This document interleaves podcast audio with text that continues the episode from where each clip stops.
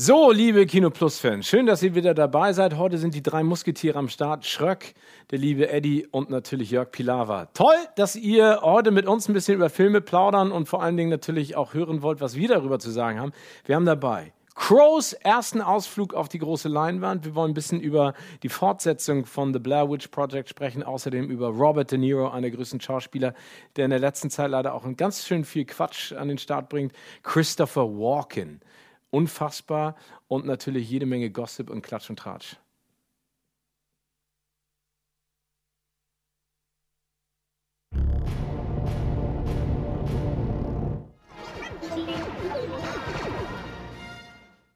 Und damit herzlich willkommen zu einer weiteren Folge Kino Plus, anmoderiert von der lebenden Legende und Moderationsmaschine Steven Gätchen. Ach ja, doch, Steven. Ich dachte Jörg. Ach ja, stimmt. Ach, Jörg, okay. Jörg. Ja, aber das passiert ja diese Verwechslung. Ja, jetzt, wo du beim Öffentlich-Rechtlichen bist, ne, das ist. Äh ja, aber jetzt dürfte ich eigentlich gerade nicht, finde ich, mehr mit Jörg Pilawa verwechseln. Der ist, gar, ist der noch beim Öffentlich-Rechtlichen? Ja, bei der ARD. Ja. Der macht doch jetzt wieder diese Quiz-Duell-Geschichte. Genau. Was? Jörg Pilawa macht ein Quiz? Wie passt das denn zusammen? Ja, das Nein, ist ganz neu. Dieses Ding anhand der App aufgezogen. Weißt du? Quizduell. Quizduell. Ja, ja, ich weiß. Ja, und Eddie ist mal wieder am Start. Ja, nach dem Urlaub. Endlich, der Urlaub ist vorbei. Es hat lange gedauert. Wie, wo warst du? Malle. Oh. Zwei Wochen. Cool. Und gutes Wetter? Ja, ein bisschen, zwei, drei Tage hat es geregnet, aber so insgesamt war es schön. War denn auch High-Alarm auf Mallorca? äh, einer meiner Lieblingsfilme übrigens. Ja, den Regisseur möchte ich übrigens, den, da haben wir jetzt irgendwie, ich weiß nicht, wie der Name heißt, aber da haben wir jetzt irgendwie Connections zu. Also ich glaube, wir können. Zum Regisseur von High Alarm? Ja, ja, ich glaube ja. Aber dann will ich, dass wir drei ein Cameo da haben. Ja, das wäre ganz gut. Ich bin der wir, Hai. Nee, wir buddeln uns vorher im Sand an und wir sind dann die drei Doofmänner, die die ganze Zeit der Hai greift an. Wir sind nur mit dem Kopf zu sehen aus dem Sand. Gucken wir raus. Und irgendwann, kommt, irgendwann kommt ein Junge. Äh, kommt auf den Sand oder was? Ja, genau. Und irgendwann, irgendwann kommt ein Hund dran vorbei und pinkelt einem von uns ins Gesicht. Okay, das, das möchte ich bitte sein. Ja, okay, wunderbar. Das ist dann halt. Sand die Screen Time. Das ist halt Sandhai-Alarm auf Mallorca. Ja. ja. ja Aber ist das Sandwurm? der, Sandwurm. Sag mal, der Regisseur ist das nicht dieser, wie heißt er, Söser irgendwas? Öser, Söser? Der äh, Himi Söser oder wie der heißt? Von, von, von, Ballermann, Ballermann 6? 6? Ist nein, das nicht nein, der? Nein, nein, okay, wie komme ich denn da drauf? Na, ist ja auch egal. Vielleicht hat er eine kleine Rolle gespielt. Nee, du kommst darauf, weil du an Ballermann und Mallorca ja, denkst. Wahrscheinlich. Ja, wahrscheinlich. Also das ist das deine Koneko gerade. Okay. Nicht ja. der Regisseur. Steven. Ja. Moin. Was hast du als letztes gesehen? Alles. Mhm. Ähm, was habe ich als letztes gesehen? Ich war doch jetzt gerade im Screening. Also ich habe äh, hab hier äh, American Pastoral gesehen. Ich habe gesehen Lion. Ich habe Swiss Army Man und Imperium gesehen. Du hattest ein Interview mit Daniel Radcliffe, ne? Ja, und ich muss ganz ehrlich sagen, Granate.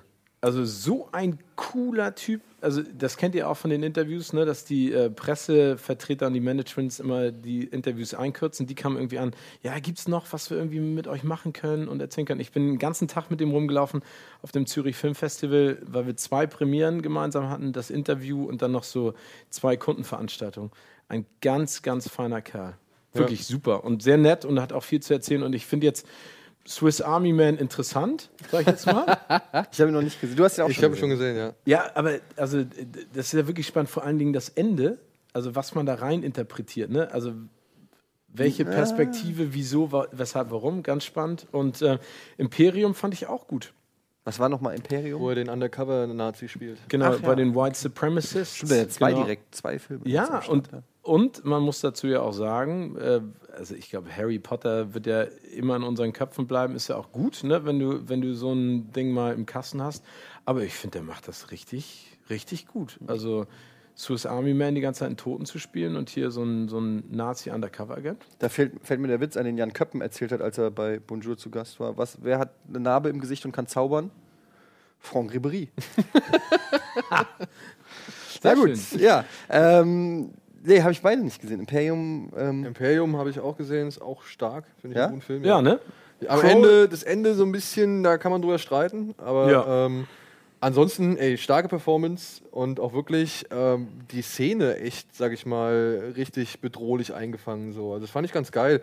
Also vielleicht ist es auch nicht wirklich äh, genau, also es ist schon ein bisschen Hollywood oder Film, kann man natürlich sagen, aber äh, ansonsten als Bedrohung für Daniel Radcliffe war das perfekt installiert. So. Ja, und, und das Spannende ist, ich habe mich auch mit dem Regisseur unterhalten, das ist ja sein Erstlingswerk, Daniel Regassis heißt der. Mhm. Und ähm, der hat so ein bisschen auch darüber gesprochen, wie das mit der Recherche war. Ne? Also, und er sagt eben, wenn du zwölf Monate lang nichts anderes machst, als in diese Szene einzutauchen und darüber Bücher zu lesen, dann kriegst du ja irgendwann einen Knall. Dann mhm. kriegst du wirklich den apokalyptischen Gedanken, ey, was ist in der Welt los? Aber genau das ist es ja. Ich glaube, wir unterschätzen das komplett, mhm. diese Szene, was da alles passiert. Und, ähm, das hat aber Edward Norton übrigens bei American History X, habe ich mal auch, ein ne? Interview ne? gesehen, hat er es auch erzählt, weil der wohl auch in einschlägigen Szenen unterwegs war, um sich so inspirieren zu lassen. Ein Wahnsinnsfilm. Es ist echt, äh, also da hast du auch wirklich Angst einfach. Ne? Wenn, ja, klar. Also, also ich, die, die, die, Radikalität nimmt er extrem zu, also in all solchen Extremistengruppen. Ne? Mhm. Ne? Und was hast du gesagt? American Pastoral, das ist das Regiedebüt von Ewan McGregor. Genau. Wie fandest du den? Ja, also ich, ja, sag ich auch. Ich sag, ich sag, mal so, das ist ja, das ist ja kein leichter Stoff. Nee. Ne? Also das ist ja jetzt, äh, auch da geht es ja äh, um seine Tochter, die, also er ist mit Jennifer Connelly, so ein Vorzeige-Ehepaar, sie schöne, ehemalige Schönheitskönigin, er ehemaliger Highschool-Footballstar, haben zusammen eine Tochter, das ist Ellie Fanning, ne? Nicht nee, Dakota. das ist, die, das ist die Dakota Fanning. Dakota Fanning, die dann sich auch so eine Extremistengruppe anschießt also ich mag ihn total gerne. So Extremisten oder Sekte oder? Nee, nee auch so eine Extremisten. Ja. Also das ist so hier, das spielt alles so äh, 60er beziehungsweise hier die Anfang Revolution 68er Zeit. Genau mit ähm, Vietnam und okay. genau, wo dann halt die ganzen Studenten halt in, in Inlands äh, ja Verbindungen demonstriert haben, protestiert haben und dann halt aber auch so ein bisschen terrorisiert haben, ja, weil es geht da halt um äh, ein Bombenattentat unter anderem, in das die Tochter dann halt verwickelt ist so und halt was sich daraus halt ergibt. Und ja, es ist eine große amerikanische Novelle, ne? Also, wer ist das? Philip Roth oder wie er heißt? Ja, genau. Philip ja. Roth. Und äh, ist ein riesengroßes Thema in Amerika gewesen, ein riesengroßes Buch. Ja, das ist auch einer von drei, also das ist ja einer von drei Büchern, die er geschrieben hat. Das nannte die American Trilogy. Und es gab schon mal die Verfilmung von seinem dritten Buch, glaube ich, Human Stain. Irgendwann Anfang 2000er. Markel, ne? Genau, mit, mit Nicole Kidman. Ja. Also das ist so ein bisschen durcheinander gewesen ich finde den Hugh McGregor, das ist ein geiler Typ. Also muss man ganz ehrlich sagen. Super nett, ähm, sehr engagiert. Ich glaube, also ich habe ihm das auch gegönnt, dass er das jetzt machen darf. Aber ich sehe es genauso wie Schröck. Ich, ich, also ich finde ihn, er ist jetzt nicht schlecht. Ne? Also es ist jetzt nicht so, dass du sagst, äh, geh da bloß nicht rein. Er macht das schon cool. Aber ich denke dann auch immer so, wow, also so ein Stoff dann als sein Regiedebüt, das ist auch nicht einfach. Ne? Hat sich da so ein bisschen viel zugemutet. Also ich meine, ich fand den zum Beispiel inszenatorisch hat es mich echt gewundert, weil ja. der hat ein gutes Auge so, ja. ja, und der erzählt ein paar schöne Bilder und, und was ich, Kamerafahrten, all so ein Kram und so ein paar Spielereien macht er. Das ist jetzt alles nichts Dolles, ja. Aber viele Leute oder Kritiker sind halt hingegangen und haben mir so vorgeworfen, dass es halt so, ja, so gefällig, so standardmäßig irgendwie wäre. Aber ich habe halt nicht von Hugh McGregor, den ich bisher nur als Schauspieler kenne, direkt so ein solides Werk erwartet. Ja? So ein bisschen erinnert mich das an Angelina Jolie, die dann äh, in ihren Regiedarbietungen ja auch so, so, richtig schwere Themen immer angefasst ja. hat. Ja. Als Schauspielerin ja jetzt nicht unbedingt, äh, ja, vielleicht auch, aber das ist dann so, wenn so Schauspieler vielleicht versuchen, so sich direkt auch einen Namen zu machen als Regisseur und dann nicht irgendeinen Quatsch machen wollen, sondern zeigen wollen, dass sie es drauf haben und dann sich richtig schwere Kost raussuchen. Ja, da hast du absolut recht. Ja, äh, wie gesagt, ich glaube, das ist aber auch interessant, was du gerade gesagt hast, dass dann die Kritiker wieder da sitzen und sagen, ja Mensch, hätte er ja irgendwas ganz Besonderes zaubern können. Und hätte er das dann gemacht, hätten sie wieder gesagt, warum macht er nicht einfach Standard? Ja. Ne? Also es ist egal, ja. wie du es drehst und wenn du es kriegst, immer einen auf den Sack. Aber am Ende ist es ja, geht es ja um die Geschichte, ob die dich packt. Und die hat mich nicht richtig gepackt. Ja, mich auch nicht. Also ich glaube auch die Figuren, ne? Ja. Es ist, also Jennifer Connelly zum Beispiel, ne? so gut die da irgendwie ihre Figur macht und so weiter, ähm, aber die war mir halt am Ende zum Beispiel vollkommen egal. Weißt du, die habe ich irgendwie, im Film habe ich die irgendwie abgehakt und die mhm. an die Seite gepackt. Das emotionale Zentrum waren halt für mich dann Hugh McGregor und halt vor allem seine Liebe zu der Tochter halt so. Ja. ja. Aber die Tochter siehst du halt auch wirklich nicht sehr oft. Ja. Und dann kommt dann noch so eine andere Tussi daher, die habe ich halt sehr gerne gehasst. Hier die Locken da, Lockenpracht. Äh, ähm, die fand ich halt ziemlich geil ätzend so. Aber die ist auch nur ein kurzer Teil im Film. Ja. Also sind nur so oh, hier, jetzt fällt mir gerade was ein, weil wir gerade über Filme sprechen. Ich habe einen Film gesehen, den fand ich richtig cool. Und zwar L'Odyssée ähm, das ist, glaube ich, eine deutsch-französisch-belgische Produktion. Nee, das ist äh, die Odyssee, das ist ähm, so, so, eine Art Biopic, fiktional über, wie heißt denn unser Taucher nochmal? Äh, Jacques Cousteau. Mhm. Und das, ganz tolle Bilder. Ja? Echt super Bilder. Also das fand ich wirklich. Kommt der ins Kino? Also ich habe den, wie gesagt, auf dem Festival gesehen. Ich weiß nicht, ob der ins Kino kommt. Ja, ist immer so ein bisschen schwierig. Ne? Wahrscheinlich ne? irgendwo Aber mit ganz kleinen Kopien in, ja. So schön mit Unterwasser-HD-Kameras und so. Ja, also wirklich ganz, ganz tolle Bilder. Ne? Also das, die Dreh, haben sich, glaube ich, die genialsten Drehorte der Welt ausgesucht. Ne? Also mhm. so ein bisschen seine ähm, seine Karriere und den Streit mit seinem ältesten Sohn und sowas und dann in der Antarktis und dann fahren sie da auf dem Schiff und die Eisschollen und du siehst da im Hintergrund, äh, das ist schon geil. Ne? Also mhm. das ist so ein so, eine, so, eine, so ein bisschen so BBC äh, äh, Earth-Dokumentation, weißt du, wo du da sitzt und denkst, ey, wie schön ist das? Es gibt halt immer noch schöne Flecken auf der Erde. Mhm. Eddie, was hast du gesehen? Äh, Eine Sache, äh, über die reden wir später auf jeden Fall. Ja, das ist wahrscheinlich die einzige, die ich gesehen habe. Echt kein Film mehr danach? Welche denn? Ich, äh, Westworld meinst du, ne? Ja. Die Serie? Ja. ja. Hast du okay, da müssen wir auf jeden Fall drüber reden. Nee. Ich habe den Trailer gesehen. Ja? Ah, überragend, muss ich sagen. Aber dann, wenn du ja? später, dann wollen wir lass später uns, wir reden. Lass uns, lass uns ein bisschen Aber später cool, drüber reden. Ja. Okay. Äh, Aber was, dann habe ich, glaube ich, ähm, filmtechnisch habe ich, weil ich jetzt halt auch im Urlaub war. Harry Potter 2. ich bin ja nicht so der. Obwohl, Aber ich habe ja, ich habe Ghostbusters gesehen und ich habe ähm, Narcos, die zweite Staffel, noch gesehen. Und? Super. Also ich kannte auch, also ich kannte das Buch, nicht also direkt Narcos, die Vorlage, ja. Also ähm, Killing Pablo von Mark Bowden habe ja, ich Ja, das habe äh, ich äh, schön bei mir zu Hause auf meinem genau. Nachttisch genau. liegen. Und das ist auch ein super Buch, aber es ist wirklich quasi eins zu eins auch Narcos. Also wenn du das Buch gelesen hast, dann weißt du wirklich, was quasi in der nächsten Szene passiert, so ungefähr. Weil natürlich das auf echten Events basiert und das Buch natürlich auch. Und dann ist da natürlich äh, relativ alles ähnlich. Ja. Also hat mir wirklich, wirklich gut gefallen. Und was ich interessant finde, sie haben es ja auch so vermarktet, ähm, dass, dass Pablo Escobar stirbt. Es war ja sogar in den Trailern und so. Und die, die, Headline ist auch Pablo stirbt. Ne? Genau, ja, ja. Und es ist eigentlich trotzdem spannend, weil normalerweise denkst du dir so, überlebt das, schafft das, kommt er davon oder nicht und wie passiert. Aber da ist es wirklich, es geht wirklich darum, man weiß nicht, wer oder, also wie stirbt der und wie passiert das all, alles so, ja? Und dann spielt die Serie natürlich auch damit. Im Prinzip, ich musste schon fast lachen, weil fast jede Folge ist ein Sturm auf eine äh, vermeintliche Bleibe von Pablo Escobar. Und entweder ist er nicht da oder er entkommt gerade noch. Und es wirkt wirklich, wenn es nicht wirklich wahr wäre, also wenn du es nicht nachlesen könntest, dass es so war, würdest du sagen, ah, Hollywood. Ja, aber der ist wirklich ähm, immer von der Klinge gesprungen also wirklich ewig und hat es immer wieder geschafft, irgendwie sich durchzuwuseln und zu entkommen. Und ähm, ja, kann ich nur empfehlen. Also Narcos, äh, ganz, ganz tolle Serie, hat mich komplett. Aber ich finde, was du gerade gesagt hast, ich finde, also es ist doch schockierend, wie du das gerade, also was mhm. du gerade gesagt hast. Man denkt, das hat sich irgendein kranker Typ ausgedacht. Ja. Aber dass das alles wahr ist und vor allen Dingen diese Bilder dann, sag ich mal, aus Kolumbien mhm. zur damaligen Zeit. Ne? Also jetzt in der ersten Staffel zum Beispiel, wie sie das Justizgebäude dann stürmen, die kommunistische Partei. Und also mit was für einer Brutalität. Ja, also, unglaublich. Und, und, ich finde, wenn man darüber mal nachdenkt, ich glaube, man denkt immer so, ach ey, Kolumbien, ne, Südamerika. Ich glaube, da passiert so viel Scheiß hier. Ich wollte gerade sagen, bei uns, ne? wenn, also, man so, wenn man überlegt, dass es ja, okay, nicht mehr Escobar gibt, aber halt immer noch Drogenkartelle und, und Sinaloa-Kartelle oder wie das heißt. Ja, ja. Ähm, das sind alles noch Sachen, die jetzt in dem Moment stattfinden. Und jeder, der irgendwo Drogen konsumiert, im Prinzip ist der Teil dieser Story. Ne? Ist einfach so, weil der Ursprung ist halt da. Ja? Und ähm, das, hat, das, das hatte ja auch ähm, Sean Penn in seinem Rolling Stone-Artikel genau. mhm. so schön eingeleitet. Also ja.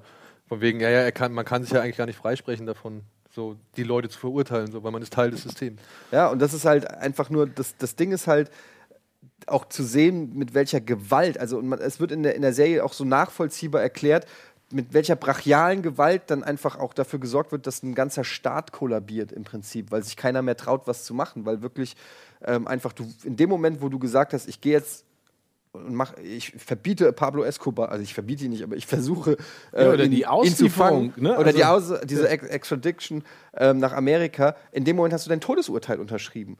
Und da dann noch Leute zu finden, die sagen, okay, fuck it, ich mach's aber trotzdem, dass die Frauen Kinder haben und wussten, sie riskieren das Leben von all ihren Angehörigen, weil wenn sie nicht deine Frau oder dein Kind gekriegt haben, haben sie deine Mutter gekriegt oder deine Schwester oder was auch immer, ja. Der und, Freund. Ja, und das ist einfach un unfassbar. Und die Leute wollten lieber sterben, als erwischt zu werden, weil sie dann gequält wurden, um Informationen zu kriegen. absoluter Wahnsinn. Und da sind ja auch dann immer die Bilder dazwischen geschnitten vom Original, also ja. von den echten Events und so. Das ist echt da kann krass. ich dir aber auch nochmal, oder dir auch, äh, nochmal hier Tage der Toten von Don Winslow heißt der, glaube ich, ähm, empfehlen. Der hat unter anderem auch die Vorlage für Bobby Z, ich weiß nicht, ob ihr den mal gesehen mhm. habt, mit ähm, hier, wie heißt der Mann, der gestorben ist bei Fast and Furious? Paul Walker. Mhm. Oder ähm, Savages von Oliver Stone, basiert auch auf dem Roman mhm. von ihm. Und der hat halt, mit der beste von ihm ist halt Tage der Toten. Da geht es halt auch, also es ist eher fiktiv, aber der zieht halt auch so die ganzen Ermittlungen von DEA und ja, so Aber das da ist echt so, das finde ich, also was Eddie da auch gerade sagt, das ist echt so erschreckend einfach, ne? Also, ja. die, die, also diese, diese Todesurteile und dieses aus der Lameng einfach sagen, ey, ich weiß, wo deine Familie ist und ich werde deine Kinder töten. Also, dass das so, ja, dass das jemand sagt, ne? Und das passiert, also jedes Attentat, was du auch gerade meinst, auf, auf Politiker oder auf Leute, die auf einmal sich gegen, die, die, sich ja noch nicht mal komplett gegen Pablo Escobar gestellt haben, sondern gesagt haben, wir wollen ein gewaltfreies, drogenfreies Kolumbien haben. Und er dann gesagt hat, ey, ihr pinkelt mich an, dann mache ich euch richtig fertig. Ja. Also ja, ist, ist, schon krass auf jeden Fall und ich kann die Serie auch nur empfehlen und ich habe auch was die hat aber mich auch dazu schauen mir fasziniert zu. Ne? Ja, klar, aber nicht aber ja, weil es eine Serie jetzt ist. Ja, also, jetzt nee, aber die geil. Frage ist und das muss man sich wirklich mal fragen, wie würde man selber sich entscheiden? Also stell mal vor, du bist ja, ja, ich glaube, du kannst dich gar nicht viel großartig anders entscheiden, als viele Leute, wie, also wie die Leute es da getan haben. Also wir wissen es nicht, wir haben die Situation nicht erlebt, aber ich kann mir halt vorstellen, dass wenn du, wenn es darum geht, dich und deine Familie zu retten, dass du auf jeden Fall alles machst, was du halt. Ja, aber das meine ich ja, es muss ja auch Mutige geben, sonst hätten sie ja auch Pablo Escobar nie gestellt oder so. Irgendwo muss es ja Mutige geben und die sagen, okay, ich mach's trotzdem, obwohl mein Vorgänger gerade weggesprengt wurde. Äh, oder die haben ja sogar die, äh, weiß ich nicht, die Tochter des Präsidenten gekidnappt und ja, gekillt ja. und so Geschichten. Also Wahnsinn. Aber, da, Aber das, das, ist echt. Ne, ich wollte nur kurz sagen, dass es mich halt auch animiert hat. Äh, dann auf YouTube habe ich mir dann halt so viele Originalsachen und so mhm. angeguckt. Und das finde ich immer geil, wenn es eine Serie schafft, ein Interesse für ein Thema zu wecken und man sich das dann. Ich hatte das damals auch bei, gut, da gab es noch kein YouTube, aber generell dann so JFK nachgeholt, ja. die Originalreden oder als dieses Frost Nixon Interview war äh, und ich den, äh, nicht als das Interview, als ich den Film gesehen habe, bin ich dann auf YouTube gegangen, habe mir die Originalinterviews angeguckt. Das finde ich immer ein gutes Zeichen für einen Film oder eine Serie, wenn die es schafft, einem auch dann noch so ein Interesse zu wecken. Genau, und wenn es halt nur ein Unterhaltungsprodukt ist, was sich dazu gebracht hat, dann soll es doch eigentlich. Ja, aber das ist ja genau der Punkt. Ne? Deswegen finde ich, ist ja Unterhaltung ein so wichtiger Faktor. Ne? Mhm. Also, weil es genau das erzeugen kann, dass du dann sagst, warte mal, war das wirklich so? Und in der Sekunde fängst du ja an, dich für das äh, Thema zu interessieren, recherchierst das nach, guckst dir andere Sachen an und sagst dann, okay, da haben sie jetzt ein bisschen Hollywood-mäßig was draus mhm. gemacht. Ist ja auch logisch. Ich war, finde, das ist auch ein peinlicher Kritikpunkt, dass man irgendwie sagt, ja, aber das war ja gar nicht. Es ist so. ja aber auch keine Dokumentation. Ne? Nee, ist genauso wie hier Apollo 13. Mhm. Ne? Wenn du dir den Film angeguckt hast, danach hast du doch Bock mal zu wissen, wie war das mit der Raumfahrt? Wie sind die da hingekommen? Genau. Was ist da passiert? Und logisch ist das alles dramatischer mit Kevin Bacon und Tom Hanks und allen. Allerdings, es gibt eine Ausnahme. Ähm, das, bei der Titanic, ähm, da war es wirklich so, wie es im Film war mit der Liebesgeschichte und dem. ja, okay. Das war wirklich. Okay. Der hat am Ende den Diamant über. Ja, ja, ja, ja. ja. Eine Eisscholle. So, genau. Freunde, ihr kennt es vielleicht noch nicht. Kennst du schon? Wir haben eine neue Rubrik in der Sendung. Ich muss mal ein bisschen voran machen, wir gehen gleich wieder. Ja, ja okay. Ähm, die heißt.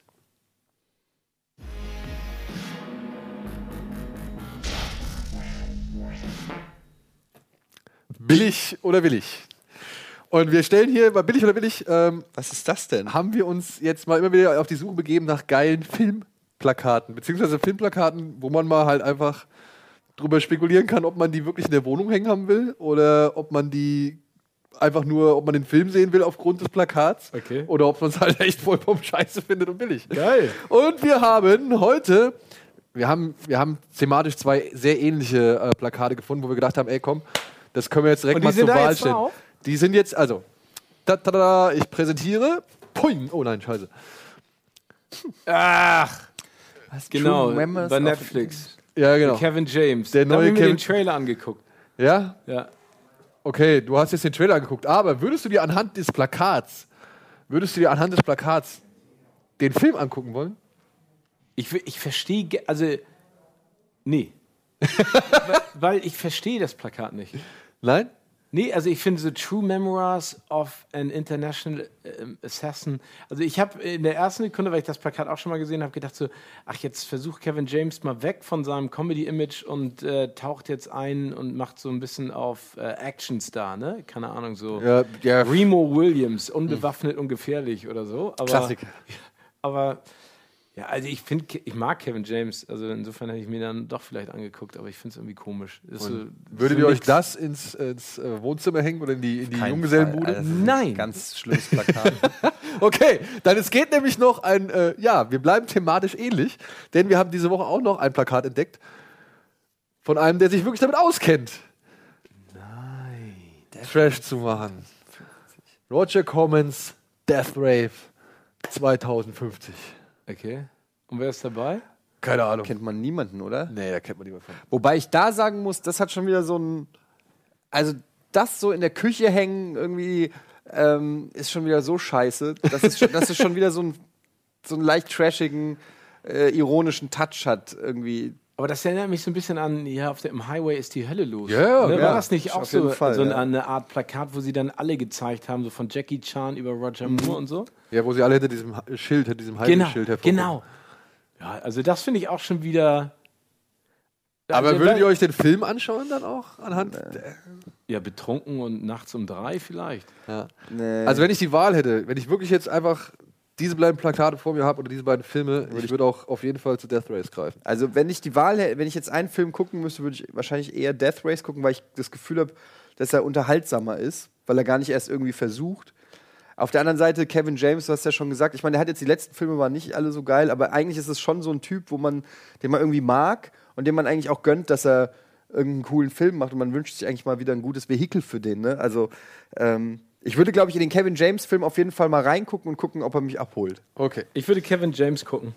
Das würde ich mir nicht angucken. Weil Ne? ich denk, nee, weil ich da das Gefühl habe, das ist zwar Trash, aber das ist so Trash, der versucht, cool zu sein. Und ich glaube, dass da so die CGI-Sachen oder Verfolgungsjagden, dass ich davor sitze und den Kopf schüttel und denke so, ganz im Ernst, ihr hattet nicht so viel Budget, dann versucht auch nicht daraus etwas zu machen, was nach mir aussieht. Ja, Also das ist dann für mich gewollter Trash. Ist denn, ist denn Roger Corman, kennt man den? das ist ein ganz großer, bei dem haben ziemlich viele Leute gelernt oder angefangen. Okay, also James. Cameron zum Beispiel war bei seinem Produktionsstudio. Ähm, ich glaube auch. Oh, wer war das? Ich Das glaube, muss aber lange her sein. Ja, das ist sehr lange her. Also der hat halt, er war seine Billigschmiede, der hat halt wirklich nur so, von dem ist das Original Death Race, mit Sylvester Stallone noch. Ähm, der hat halt mit seiner Billigschmiede ziemlich viele Leute irgendwie quasi so ein Standbein gegeben oder halt engagiert, die dann alle auch echt mal groß geworden sind. Ich bin mir nicht mehr genau sicher, wer alles noch da war, aber da waren wirklich ein paar Namen. Können wir gleich mal der Pause Aber das ist ja auch total gefährlich. Weißt du, so ein, der kommt jetzt wieder und macht Death Race 2050 und dann, also der ist ja bestimmt nicht mit der Zeit gegangen. Weißt du, was ich meine? der macht halt den Film, den er vor 40 Jahren auch gemacht Na, aber hätte. denk mal an Mad Max. Ne? Es könnte sogar sein, dass das der Grund ist, weil sie gedacht haben, okay, hier Mad Max hat funktioniert, äh, da nochmal äh, den alten Mann ranzulassen, vielleicht, äh, und das ist ja auch so Endzeit-Setting. aber Mad Also. Max hat natürlich, ah, ja okay, da hast du natürlich, hast du recht, aber Mad Max ist ja, also visuell ja wirklich ein Meilenstein. Ne?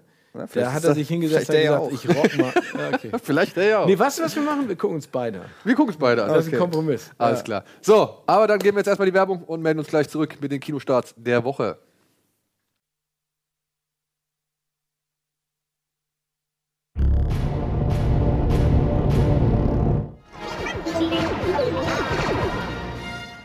Den habe ich echt schon lange nicht mehr gesehen. Hat mir schon ewig nicht mehr den Vorspann. Mit Ja. BB-8. Willkommen zurück. Oh, hier, mein Sohn ist ja komplett verrückt. nach Meine dem. auch. Ja, komplett. Aber es gibt doch einen, den man äh, fernsteuern kann, ne? ja. Aber der ist, der ist der größere. Der kleinere kann ja nur auf Knopfdruck irgendwie reden, ne? Nee, nee, nee. Ich habe ich hab, ich. hab, ich hab so einen kleinen, den steuerst du über so eine App. Und den der Da kann kannst du auch beide haben. steuern. Ich habe den kleinen, den du über eine Fernbedienung Oh, ich möchte so gern, ich würde so gern einfach ein Zimmer haben, wo ich super. den ganzen Kram da reinpacken könnte. Nur für mich. So ein Wo keiner reingehen kann.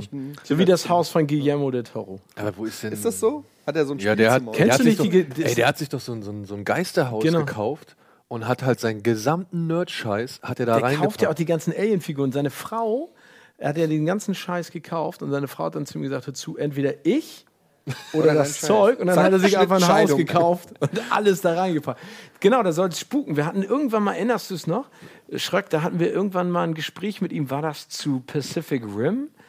Ich weiß nicht mehr zu welchem Film, da hat er gesagt, ihr könnt mich mal besuchen und dann zeige ich euch mal das Haus. Aber ja, ist so Gelaber oder ernst gemeint? Nee, der ist, glaube ich, schon da echt. Ich glaube, der ist auch, also wenn du jetzt nochmal irgendwo ankommst ja. und sagst, hey, hier, du hast mal gesagt, wir dürfen mal reingucken, ja. dann wird der auch sagen, okay, kann ich mich nicht mehr dran erinnern, aber ich glaube gerne, dass ich das ja. gesagt habe. Ja, mach doch mal. das wäre geil. Ja, müssen wir mal gucken. Wollen wir das nächste Mal. Ja, das wäre cool. Was kommt als nächstes von äh, Guillermo? Macht er nicht Pacific Rim 2? 2 ja. ja. Mhm. Boah, geil. Hab ich ah, bin ich gespannt. Aber so. wir gucken erstmal, was diese Woche im Kino kommt, denn das ist gar nicht so viel. Und der erste Film, der kann direkt Steven was zu erzählen, den habe ich nämlich nicht gesehen. Den hast nur du gesehen, weil du unter anderem auf der Premiere warst. Was denn? Was habe ich denn vergessen? Irgendein Matz. Ach, Entschuldigung.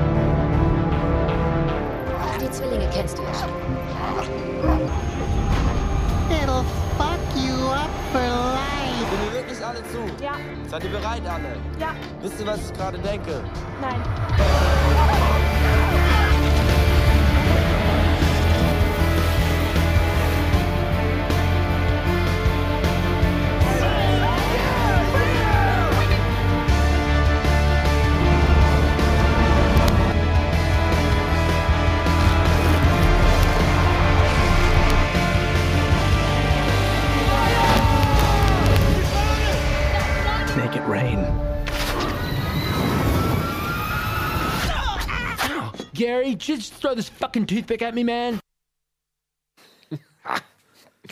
ja, gut.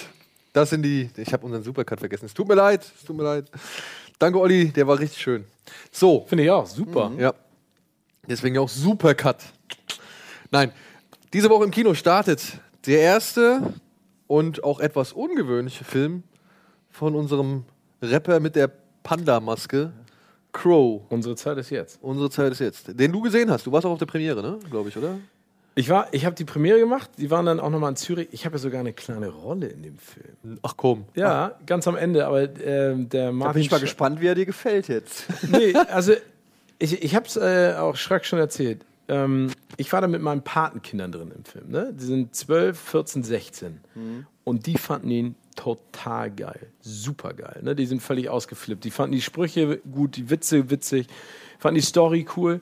Darf ähm, ich mal ganz kurz, bevor du weiter ja. jetzt mal fragen, worum, also ist es wirklich eine die Story von Crow, wie er zu, zum, zu, oder wie er Rapper Nee, und das ist genau, das ist genau das Schöne daran. Es sind im Prinzip drei Handlungsstränge. Also es geht darum, dass äh, Crow einen Filmwettbewerb ausschreibt und sagt, wer denkt sich was über mein Leben aus und könnte sich da am besten selbst verwirklichen und drei Leute gewinnen. Das ist einmal äh, hier der, der David, dann sie, die Vanessa und dann noch der dritte, das ist der Ludwig. Und äh, Vanessa macht einen Dokufilm, der David schreibt parallel ein Drehbuch, ein fiktionales über Crow in der Zukunft. Und der Ludwig äh, macht den Animationsfilm. Und diese drei Geschichten sind so ein bisschen ineinander verwoben, plus eine Liebesgeschichte zwischen Vanessa, Ludwig und David. Und ich finde die Idee wirklich super. Also ich finde es echt cool, mal da ein bisschen was Neues reinzubringen. Da sind ganz grandiose Szenen dabei. Also ich finde die Animation hat so ein französisches oder ein Pariser Animationsstudio gemacht, gefallen mir sehr gut. Ich finde die drei haben, haben guten Drive, ne? Also der David Schütter, der Marc Benjamin und die Peri Baumeister. Ähm, Crow hält sich sehr zurück. Also ich glaube, er hat selber gesagt, ich beobachte das, ich, ich lasse das ein bisschen stylmäßig. Da ist er ja auch sehr engagiert, der zeichnet ja selbst wahnsinnig viel. Ähm, versucht zu beeinflussen, taucht in einigen Sachen auf, ist da sehr nett ähm, und macht das auch gut. Also ich finde, es ist eine runde Geschichte und vor allen Dingen finde ich es mal anders, als man sich sowas normalerweise vorstellt. Und das, das hat mich total gefreut. Und welche Rolle hast du gespielt? Ach, was glaubst du? Ein Cameo. Die, dich selbst. Ähm, ja, also ich habe äh, Moder Moderator am Ende auf der Filmpremiere ge ge gespielt so. und wir, wir haben da echt eine geile Szene gedreht. Das war so ein Nachtdreh in Berlin. und äh, mit so einem Gag und sowas. Haben sie rausgeschnitten und der, der Martin Schrei, der Regisseur, hat mir versprochen, dass ich in der Blu-ray äh, DVD-Version dann länger zu sehen bin, weil ich gesagt habe, ist mir eigentlich völlig Latte. Also ich fand ihn, ich fand ihn wirklich, ich, also ich finde ihn visuell ungewöhnlich, ich finde ihn ich meine, ich muss jetzt auch sagen, ich bin jetzt 44 geworden. Ich bin bei einigen Schnitten dann doch ausgestiegen, weil mir das einfach zu viel ist. Kennst du das noch früher von der Wackelkamera von MTV, ne, da habe ich irgendwann auch gesagt, ey, ich kann das nicht mehr, ich werde seekrank. Hier ging es mir manchmal ein bisschen zu zackig. Aber ich bin, sage ich jetzt mal, auch nicht mehr die Zielgruppe. Und es gibt so ein paar Szenen, ähm, der, der, der, David schreibt sein Drehbuch und äh, Schweiger sitzt in einem komplett weißen Raum und äh, Till Schweiger ist sozusagen der alte Crow. Ne? Also er spielt den alten Crow, was ganz geil ist und äh, die haben so einen Pöbeldialog also zwischen dem David, der das Drehbuch schreibt, und, und Till, der immer die ganze Zeit, der sagt dann so, guck mal nach links. Ja, was denn? Ja, guck mal nach links. Da ist nix. Ja, du schreibst auch nix. Und dann bepöbeln sie sich so, weil, weil eigentlich im Prinzip was passieren sollte. Also ich fand, ich, wie gesagt, ich kann sagen, geht da rein, ne? entspannt euch ein bisschen, erwartet jetzt nicht äh, Unfassbares, aber zumindest mal eine andere Geschichte. Also es, es wäre natürlich jetzt einfach loszulästern und zu haten. Ähm, weil Crow natürlich polarisiert. Ne? Einer ist ja immer so, wenn ein Rapper erfolgreich ist, dann hat, er mindestens genauso viele Hater, wie er äh, Follower hat. Ähm, ich muss dazu sagen, ich habe also ich habe musikalisch überhaupt keinen Bezug groß zu ihm. Also ich kenne außer dem Hitsong, den er gemacht hat, eigentlich fast gar nicht. Also den Sachen, die man halt im Radio hört. Ähm, und ich kann gar nicht irgendwie groß negativ äh, was sagen, weil ich mich damit nicht auskenne und ich von dem Film überhaupt nichts weiß. Ich weiß nur, dass ich jeden Rapper-Film gucke. ähm, ja, ist mir egal, ob der. Äh, ich habe Blutsbrüders gesehen, ich habe hier den Bushido-Film gesehen, ich habe alles. Ich, wenn Flair einen Film über sich rausbringen will, würde ich auch den gucken. Ähm, es interessiert mich einfach, was die dann letztendlich auf die Leinwand. Ähm, äh, Aber ich finde, das ist eine super Einstellung, weil, also, weil also ich würde ihn gerne sehen und dann gibt es Und ich finde, man kann ihn sich anschauen. Meinung und so. ich finde, man sollte sich auch anschauen, weil ich finde die Idee, die dahinter steckt, das mal anders zu stricken, ähm, finde ich jetzt wunderbar. Also wie gesagt, da sind ein paar Jokes dabei und ein paar Dialoge, wo ich sage, okay, braucht man nicht, aber das ist dann auch wieder, glaube ich, eine andere Sichtweise vom Alter her und vielleicht auch, weil man so viele Dinge gesehen hat. Ne? Mhm. Aber wie gesagt, ich, äh, ich finde ich habe so, so ein Problem mit diesen Hater-Geschichten. Ne? Das finde ich immer so.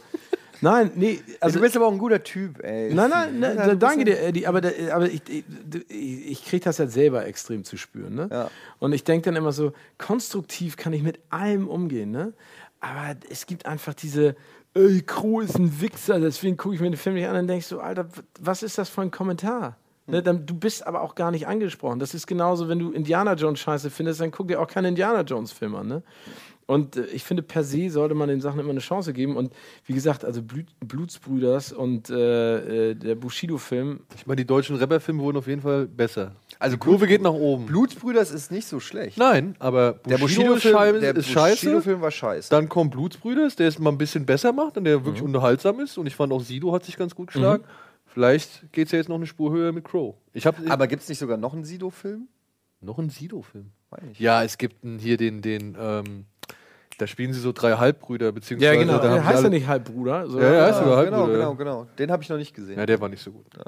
Aber gut. Aber ähm, ne, das Ding ist halt, es kann ja, also ich, ich stimme dir vollkommen zu, jemand, der Crow scheiße findet und sagt, ich hasse Crow, alles, wofür der steht, hasse ich, der braucht da nicht reingehen. Nee, ne? Also das ist ja ganz klar. Ich gehe ja auch nicht in den Justin Bieber-Film. Das stimmt nicht, ich habe ihn im Kino gesehen.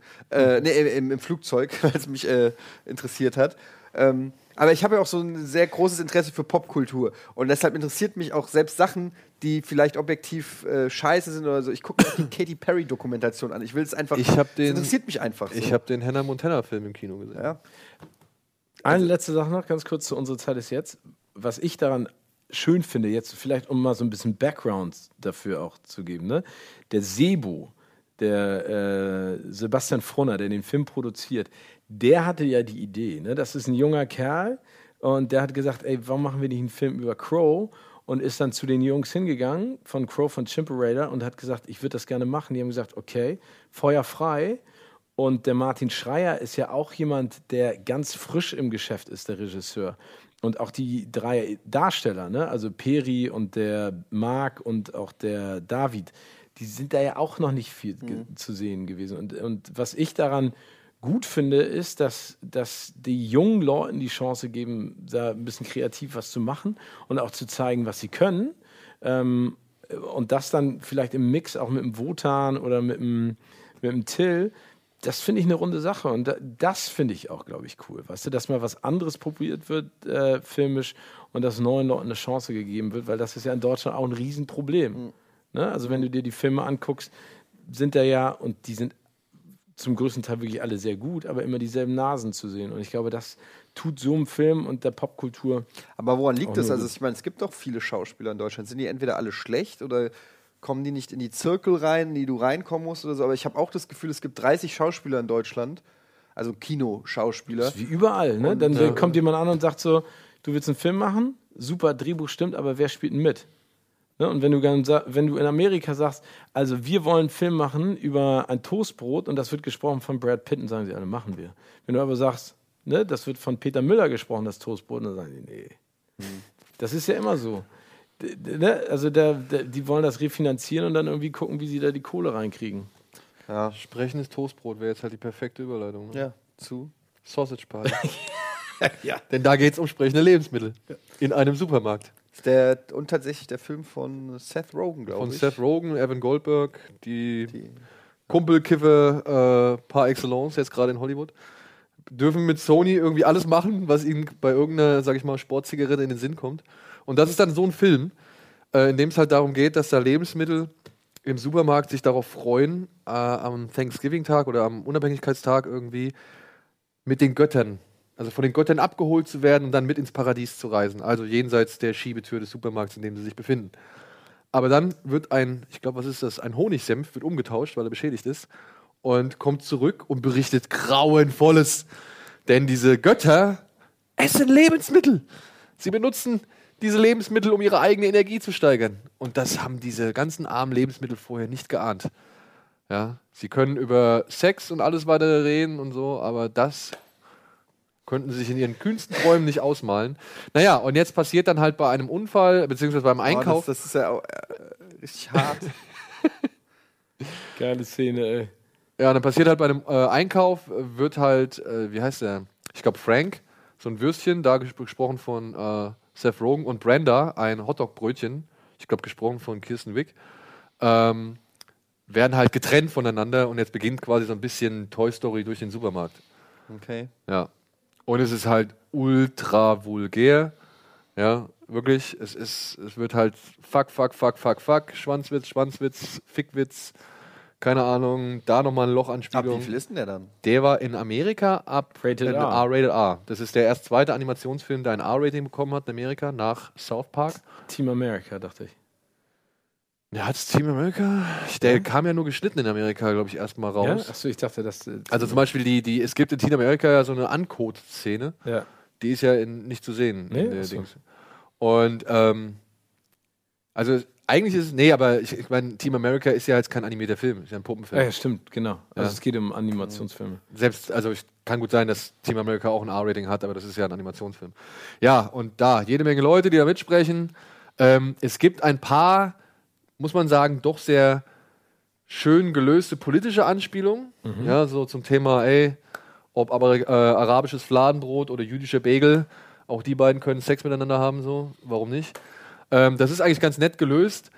Ähm, es gibt richtig, richtig viele Gags, die auch zünden aber irgendwie hat es mich nach einer Zeit verlassen. Also ich war am Ende echt. Aber wie ist es denn? Wir hatten da ja schon mal drüber geredet. Du hast gesagt, dass du es dir unheimlich schwer vorstellen kannst, wie man den Film ins Deutsche ja. übersetzt, weil da ganz viele so Wortspiele sind. Ey, nur. Allein, da gibt es zum Beispiel, ähm, da gibt es eine Szene, da sagt irgendwie einer direkt hintereinander Ketchup und Mustard, irgendwie, irgendwie sowas, ja. Und dann schwenkt die Kamera rüber und du siehst halt eine Senftube und eine Ketchupflasche. Und die haben halt einen Wortwitz damit gemacht, halt, äh, und einen Kamerawitz damit gemacht und schwenken dann wieder zurück. So, nein, ich meine nicht die. Weißt du, dann schwenken sie zurück und so weiter. Ich weiß nicht, wie die das in Deutsch, wie sie das übersetzen wollen. Also weder Ketchup noch Senf ergibt im Deutschen so einen Sinn, wie er es da in diesem Film präsentiert. Mhm. Und davon gibt es wirklich, wirklich richtig, richtig viele. Ja. Also ich, ich habe also Seth, ich habe ein Problem grundsätzlich mit deren Filmen. Ne? Also, ja, also ich gucke sie mir an, aber zum Beispiel This is the End. Ne? Ja, das fand ich der letzte gute. Ja, aber ich muss dazu sagen, ich finde, er fängt dann nett an und da sind ein paar äh, schöne Sachen dabei, aber dann am Ende der Teufel mit diesem Riesenschwanz, der dann da einmal durch Los Angeles, dann denke ich einfach so. Ja, das ist ein bisschen albern. Nee, ja, es ist nicht albern, es ist einfach dann für meinen Geschmack, also, aber da bin ich ja persönlich einfach nur der Mann, ist mir einfach zu viel.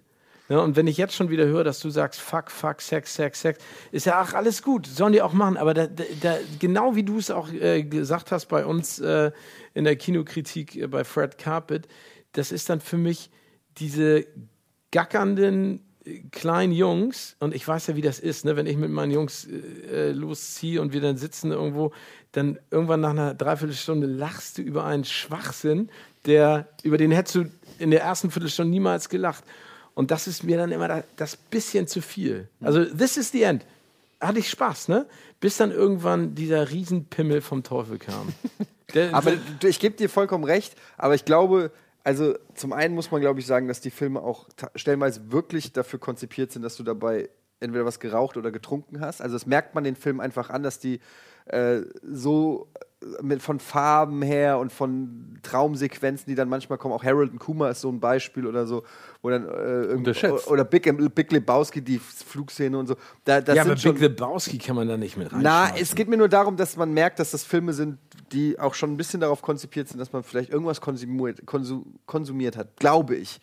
Aber davon abhängig, äh, unabhängig, finde ich, davon unabhängig, finde ich, ähm, gerade bei This is the End ist es so, wenn du bis dahin gekommen bist, dann gehen die natürlich davon aus, dass du eh schon alles über Bord geworfen hast, gesagt, komm, jetzt ist auch egal. Und dann kann auch der Riesenpimmel kommen. Wenn der in der ersten Szene gekommen wäre, hätte ich gesagt, okay, komm, das ist mir zu albern. Ja, aber, aber, aber, zu dem Zeitpunkt, wo Channing Tatum irgendwie in Latexklamotten als Hund da aus dem Ja, Ding aber muss man aber so. auch sagen, ne? Da, wo, wo Channing Tatum in Latexklamotten irgendwie da auf dem Boden rumkriecht und hier den Sklaven von Danny McBride spielt, so, ne? Da geht's, finde ich, wieder hoch. Davor, dazwischen fand ich so ein Leerlauf. Und das ist halt bei Sausage Party eigentlich genauso. Ja, bevor der halt zum Ende nochmal wirklich so, so rausholt. Ich gebe geb euch ja recht, die sind auch nicht perfekt so, ne? Also so, auch sowohl Pineapple Express hat seine Hänger, ja, ja. Ähm, This is the End hat einen Hänger, also ganz viele. Ey, aber Interview, die haben auch. Guck mal, guck mal, wie wir bei Interview gehockt der haben. Der war richtig ja. scheiße. Der war komplett von Anfang bis Ende war der scheiße. Aber This is the End hat wirklich auch ein paar Szenen, wo ich Tränen gelacht habe. Ja, ja, ja das, das tue ich auch. So. Aber die Frage ist ja, und wenn wir uns das jetzt mal alles überlegen, ne? ob das This is the End ist, Pineapple Express oder jetzt Sausage Party, den ich leider noch nicht gesehen habe, dann sind sie alle zu lang für, für das, was sie erzählen, oder? Also, ich sage jetzt mal, This is the End, komprimiert anstatt, ich weiß gar nicht, 95 ist der? Nee, ich glaube länger, oder? Oder, oder 100, ne? lass ihn auf 70 Minuten. Ja, und dann wäre das ein kompaktes, machen, ne? geiles Ding. Dann hätte ich da gelacht und wäre rausgegangen und hätte gesagt, cool. Aber vielleicht, also ich habe eine ganze Menge überstanden bis zu der berühmten Szene, über die wir jetzt schon ein paar Mal gesprochen haben. Und dann dachte ich so, uh, hm. Ne? Also warum jetzt nochmal echt mit dem Ding dir einmal quer über die Nase? Ja, im wahrsten Sinne des Wortes. Ja, ne? ja. Ähm, ja. Aber ich glaube, dass das auch, man merkt das halt, dass das Kiffer sind und so Kiffer, die dann irgendwie dauernd sagen, oh, das ist aber eine geile Idee, den nehmen wir auch noch rein. Ja. Und dann sind sie nüchtern und merken, ja, vielleicht war es doch gar nicht, es war vielleicht, äh, vielleicht war das, äh, waren wir da etwas beeinflusst. Und die Idee war Aber ich finde es halt auch krass von Sony, dass sie das alles durchwinken. Ne? Also, äh ja, aber überleg mal, hier ist Seth Rogen, The Green, hier, nee, was war das? Green, Green Hornet. Hornet ja. ne? Da hat dann Seth Rogen, also der kann ja schreiben, der macht ja auch viel. Was macht er hier jetzt seriell? Macht er doch auch irgendwas? Preacher.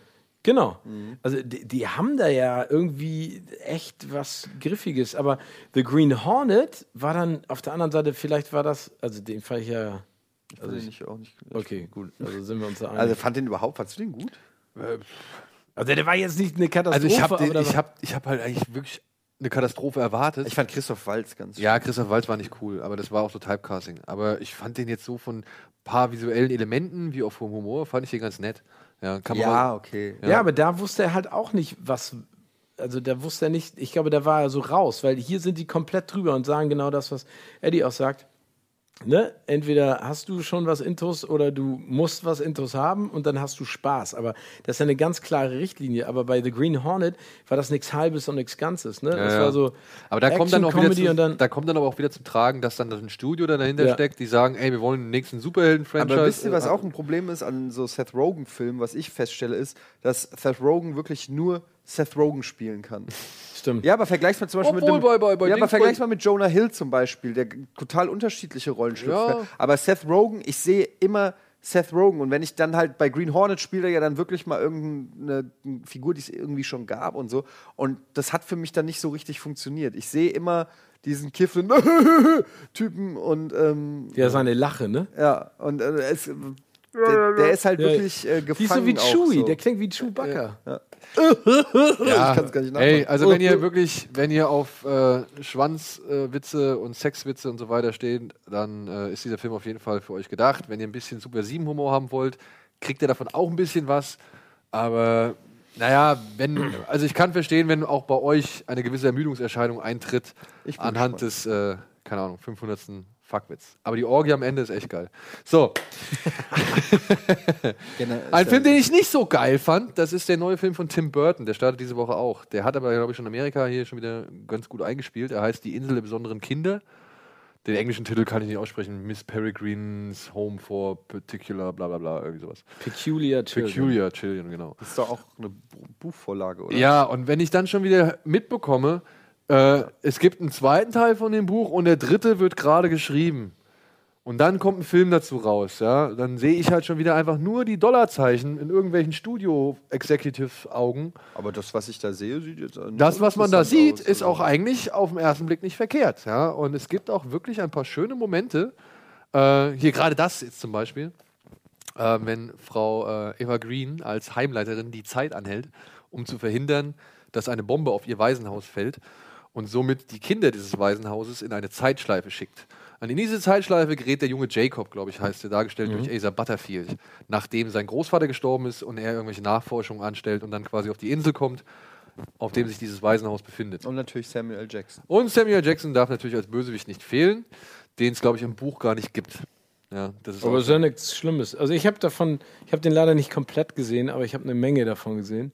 Ich fand es leider aber irgendwann zu wenig Burton von dem, was Burton mal war. Nee, ja. Das Problem, auch da glaube ich wieder, du hast es angesprochen, ne? wir wollen ein neues Franchise schaffen. Ne? Das heißt, es muss im Prinzip die eierlegende Wollmilchsau sein. Ja. Es darf nicht zu weit weg vom Buch, aber es darf auch nicht zu sehr Buch sein.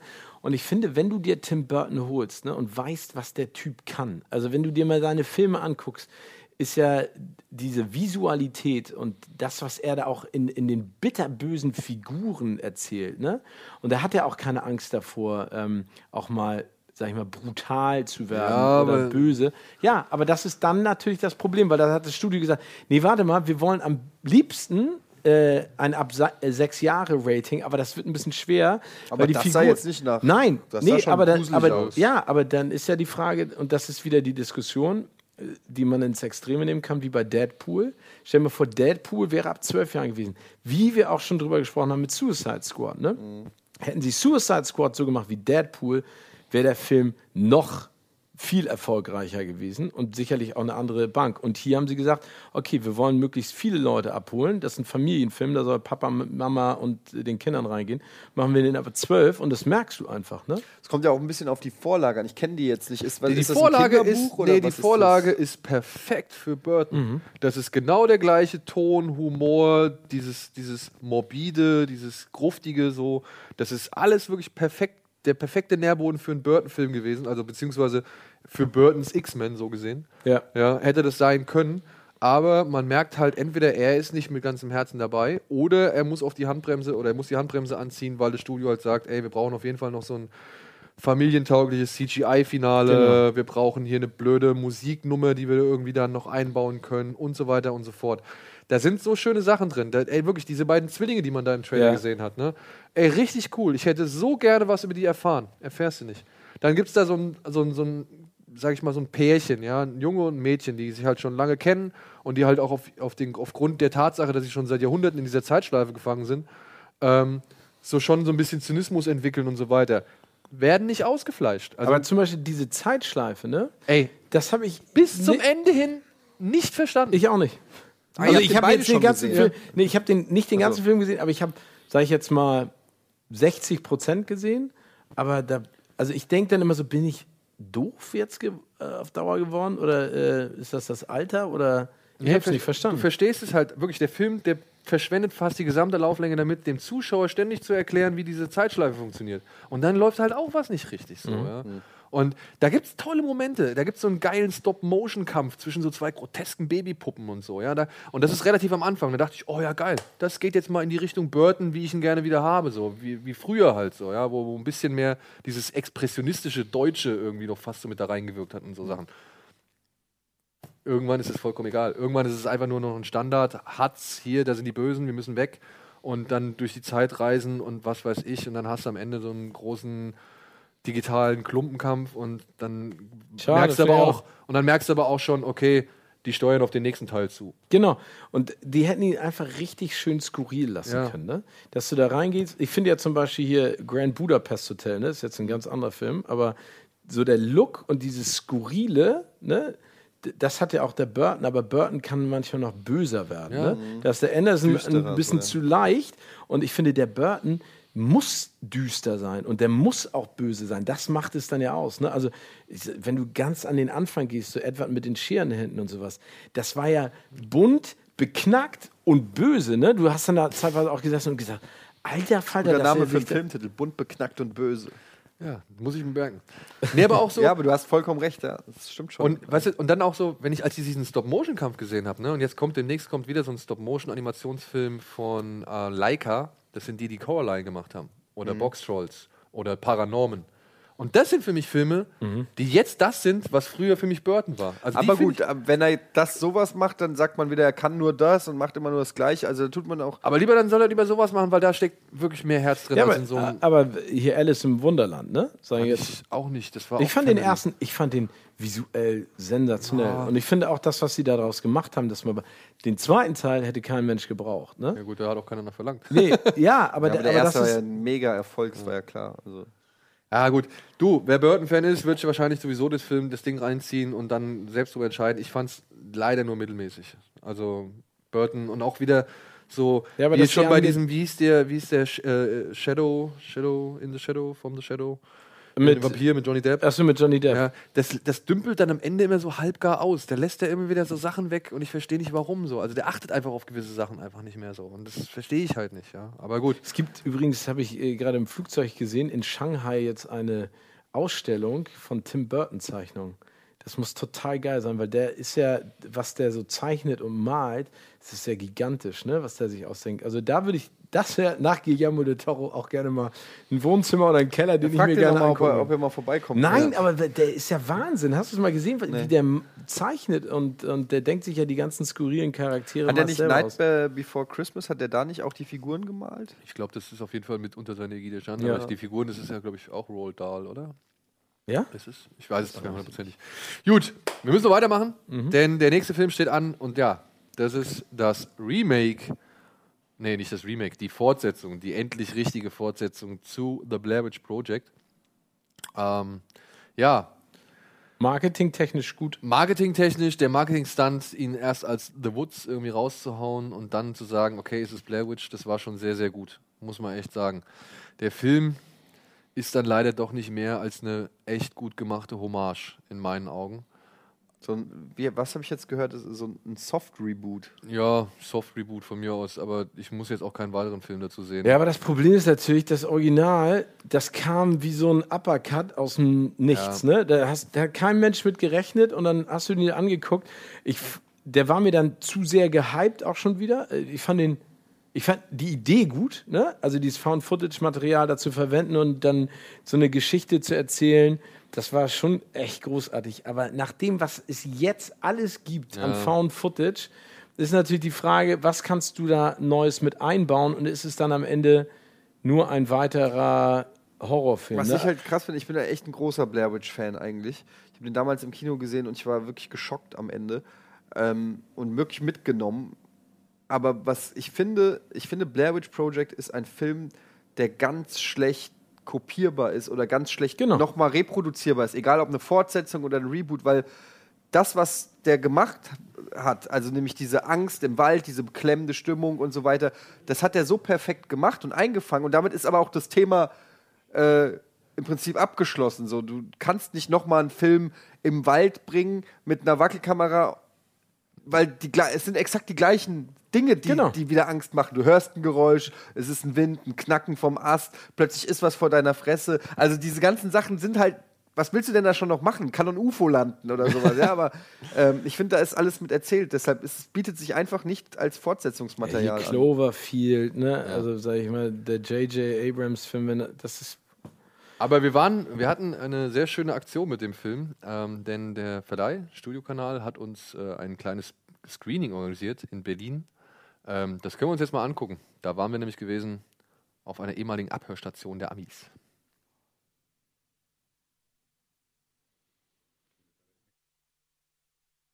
irgendwo zwischen Berlin und Potsdam auf dem sogenannten Teufelsberg. Hier ist eine ehemalige Abhörstation oder Abhöranlage der Amerikaner. Die ist jetzt mittlerweile ein bisschen zugetaggt und zugebombt und äh, nicht mehr wirklich ganz funktionsfähig. Aber wir sind hier, weil wir ein Special Screening zu Blair Witch, dem hoffentlich besseren Nachfolger von The Blair Witch Project aus dem Jahr 1999, in einem ja, Special Screening zeigen werden. Zusammen mit Studio Kanal, den Jungs von Flimme und Movie Pilot haben wir uns hier quasi zusammengefunden und veranstalten für 130 bis 150 exklusive Gäste ein kleines Vorab-Screening, bevor der nächste Woche am 6.10. in die Kinos kommt. Und bevor ich jetzt noch weiter sammle, gucken wir uns erstmal diese echt geile Location an. Ist das Ding wirklich an?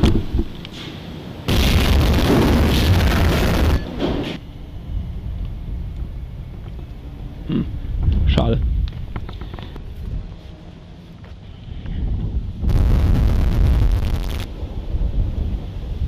Ganz nice Stein. Diese ganzen Motive hier, ne?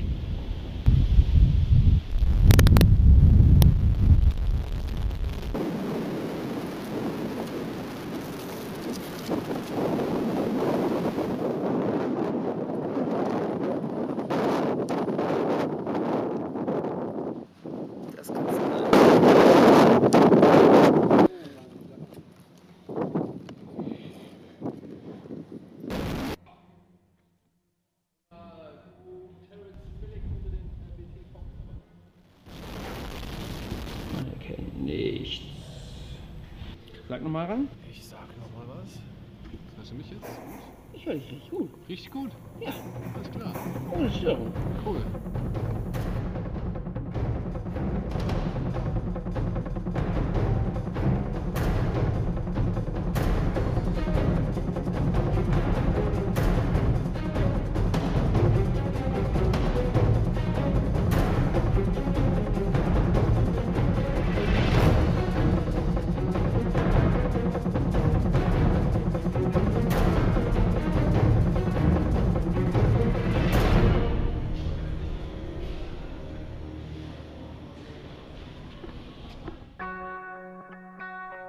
Ja, hallo, wir sitzen jetzt hier direkt im Screening Room, würde ich jetzt mal sagen, zu The Blair Witch. Da treffe ich doch gleich mal hier einen alten Bekannten, äh, der Mann hinter Ghost Pictures.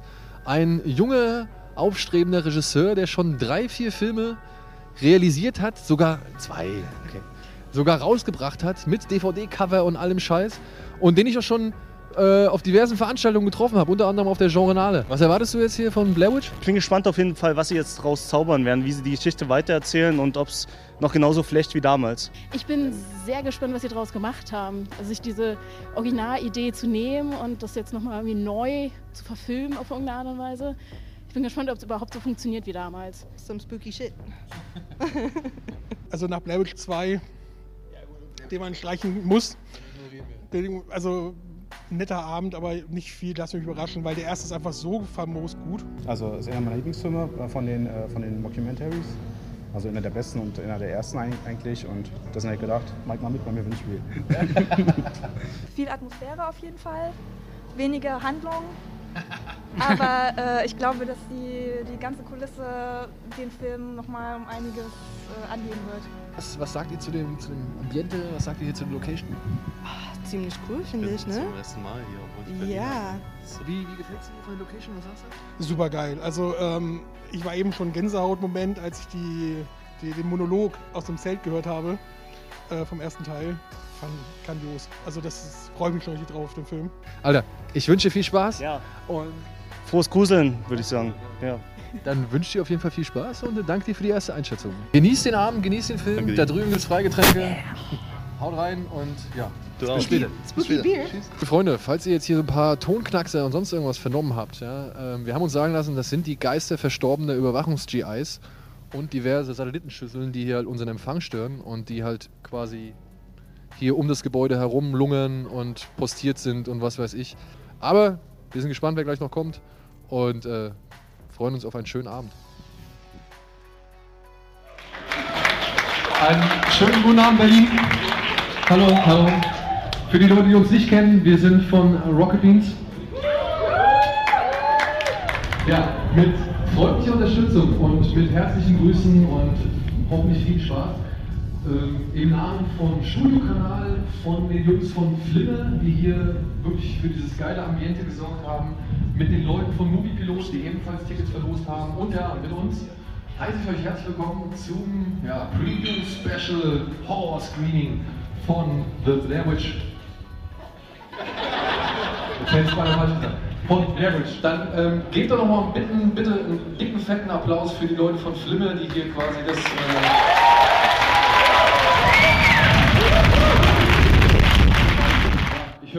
ich jetzt wünsche euch viel Spaß. Zuckt zusammen, schreit. Wir wollen bitte Reaktionen haben.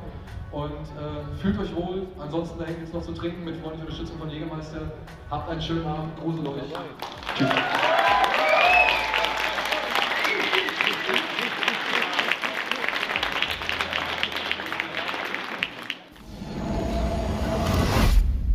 Was ist das? Das Video hat jemand hochgeladen. Er sagt, es wäre von der Kassette aus dem Black Hills Forest.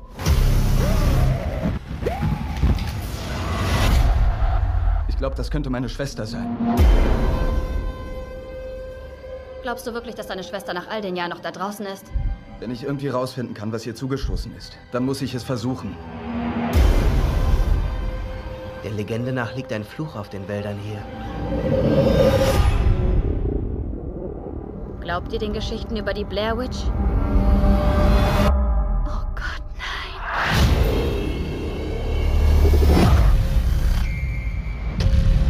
Waren wir schon.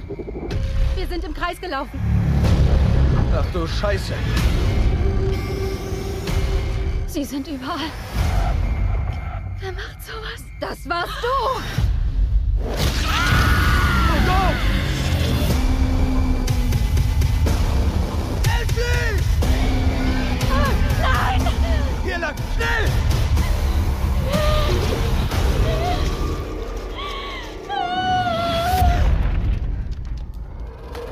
Da ist irgendwas.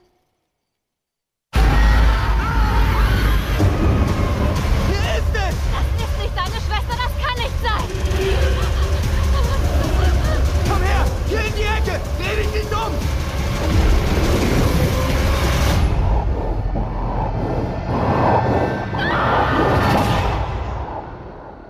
Es tut mir so leid.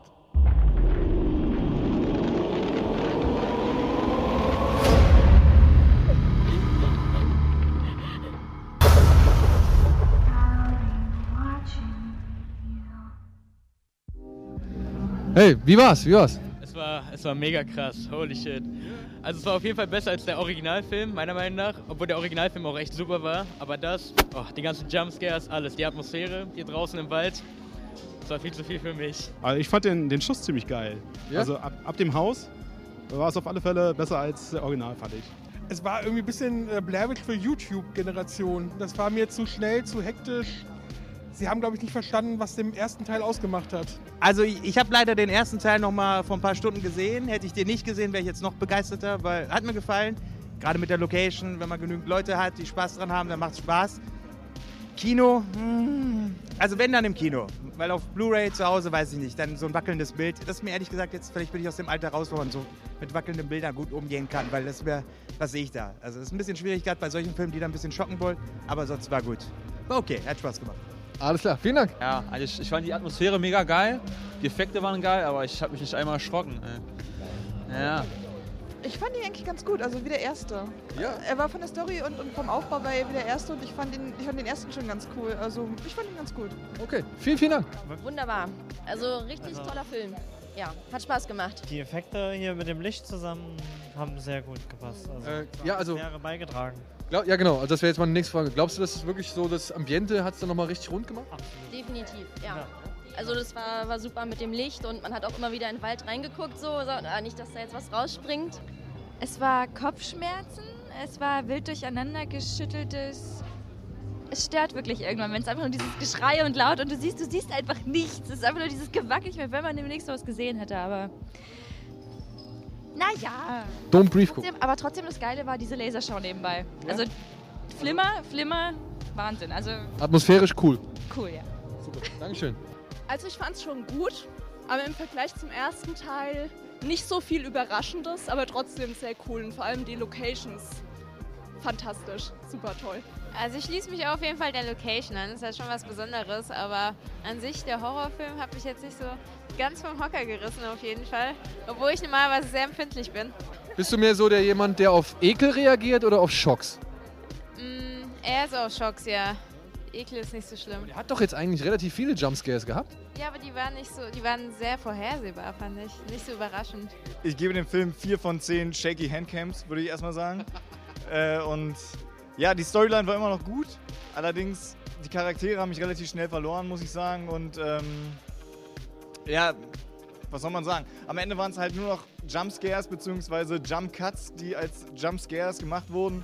Und am Ende habe ich es auch nicht mehr so richtig verstanden, was überhaupt abgeht, weil die ganze Zeit nur noch wackelige Kamera war. Und So, David, als jemand, der auch seinen eigenen Found-Footage-Film machen will, wie war's? Ich fand den mega geil. Ja. Also gerade nach dem schrecklichen zweiten Teil, den ich überhaupt nicht toll fand damals, äh, hat er super reingepasst jetzt in die Story. Und äh, es ist halt gut, das Ende ist halt fragwürdig. Ne? Ein Found-Footage soll man zu viel zeigen, soll man eher weniger zeigen. Aber ich fand, ich fand so, wie er es jetzt gemacht hat, fand ich super. Also ich hatte, also gerade das Ende war mega spannend und es hat mich ziemlich geschockt. Ich habe mir die, die, die äh, äh, Fingernägel abgekaut äh, zum Ende. Und was man auch noch dazu sagen muss zu der Location mit diesen ganzen Lichteffekten und sowas, was die gemacht haben, mega krass. Also so will ich nur noch Filme gucken. ja, das wäre geil, ne? Nur noch irgendwie in der Art und Weise, ja. Cool. Ey, David, vielen Dank.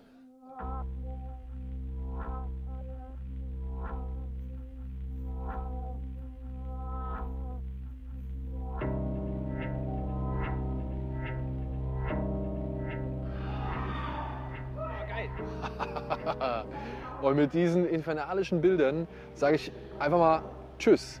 Vielen Dank fürs Zuschauen. Vielen Dank auch an Studiokanal und an Flimme und an Moviepilot und natürlich auch an uns, äh, dass wir quasi hier an diesem schönen Event teilnehmen konnten. Also über den Film, da wird man sich mit Sicherheit streiten, aber so hier das gesamte Ambiente, der Aufwand, der hier betrieben worden ist, die Umgebung, das, die Spookiness, ähm, wirklich nicht diese, dieser Vibe hier, das ist echt schon ziemlich, ziemlich cool. Und wenn man so einen Film gucken sollte, dann vielleicht in dieser Umgebung. Und deswegen freut es mich für die Leute, dass sie halt äh, quasi dieses Erlebnis mitnehmen konnten. Wie gesagt, Dankeschön an Studiokanal, Dankeschön an Flimmer, danke an Moviepilot für die Einladung. Wir hoffen, es hat euch ein bisschen gefallen. Wir hoffen, ihr guckt euch auch trotzdem noch irgendwie Blair Witch an, auch wenn er nur, äh, wenn er nur in einem regulären Kino gezeigt wird. Und ansonsten gebe ich jetzt zurück ins Funkhaus. Tschüss, vielen Dank. Schönen Abend.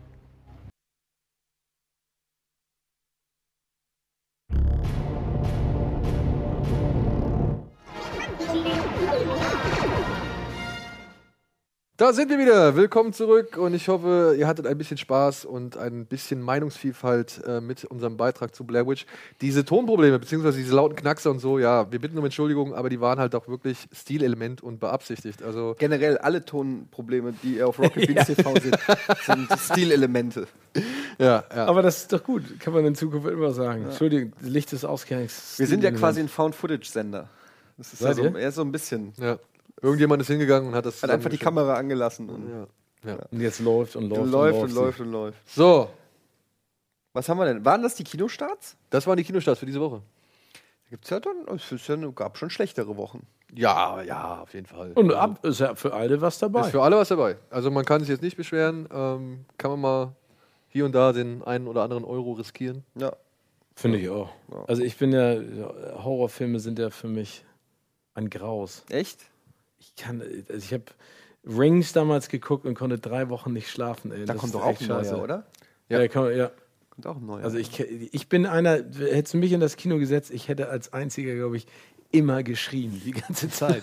Ich, Ähm, also wirklich da auf dem Teufelsberg, Ja. ne, das war echt geil, weil der Wind, das war ja alles offen, Ja. so gesehen, der Wind ist ja durchgepfiffen Ja. und so und der, was, was Blair Witch halt ist, ist halt laut. Ja, der ist halt wirklich laut. Das ist halt leider so ein Kritikpunkt, den ich an dem Film habe, weil er halt wirklich ähm, ziemlich viele Schocks über die Audiospur vermitteln will. Und das finde ich immer so ein bisschen.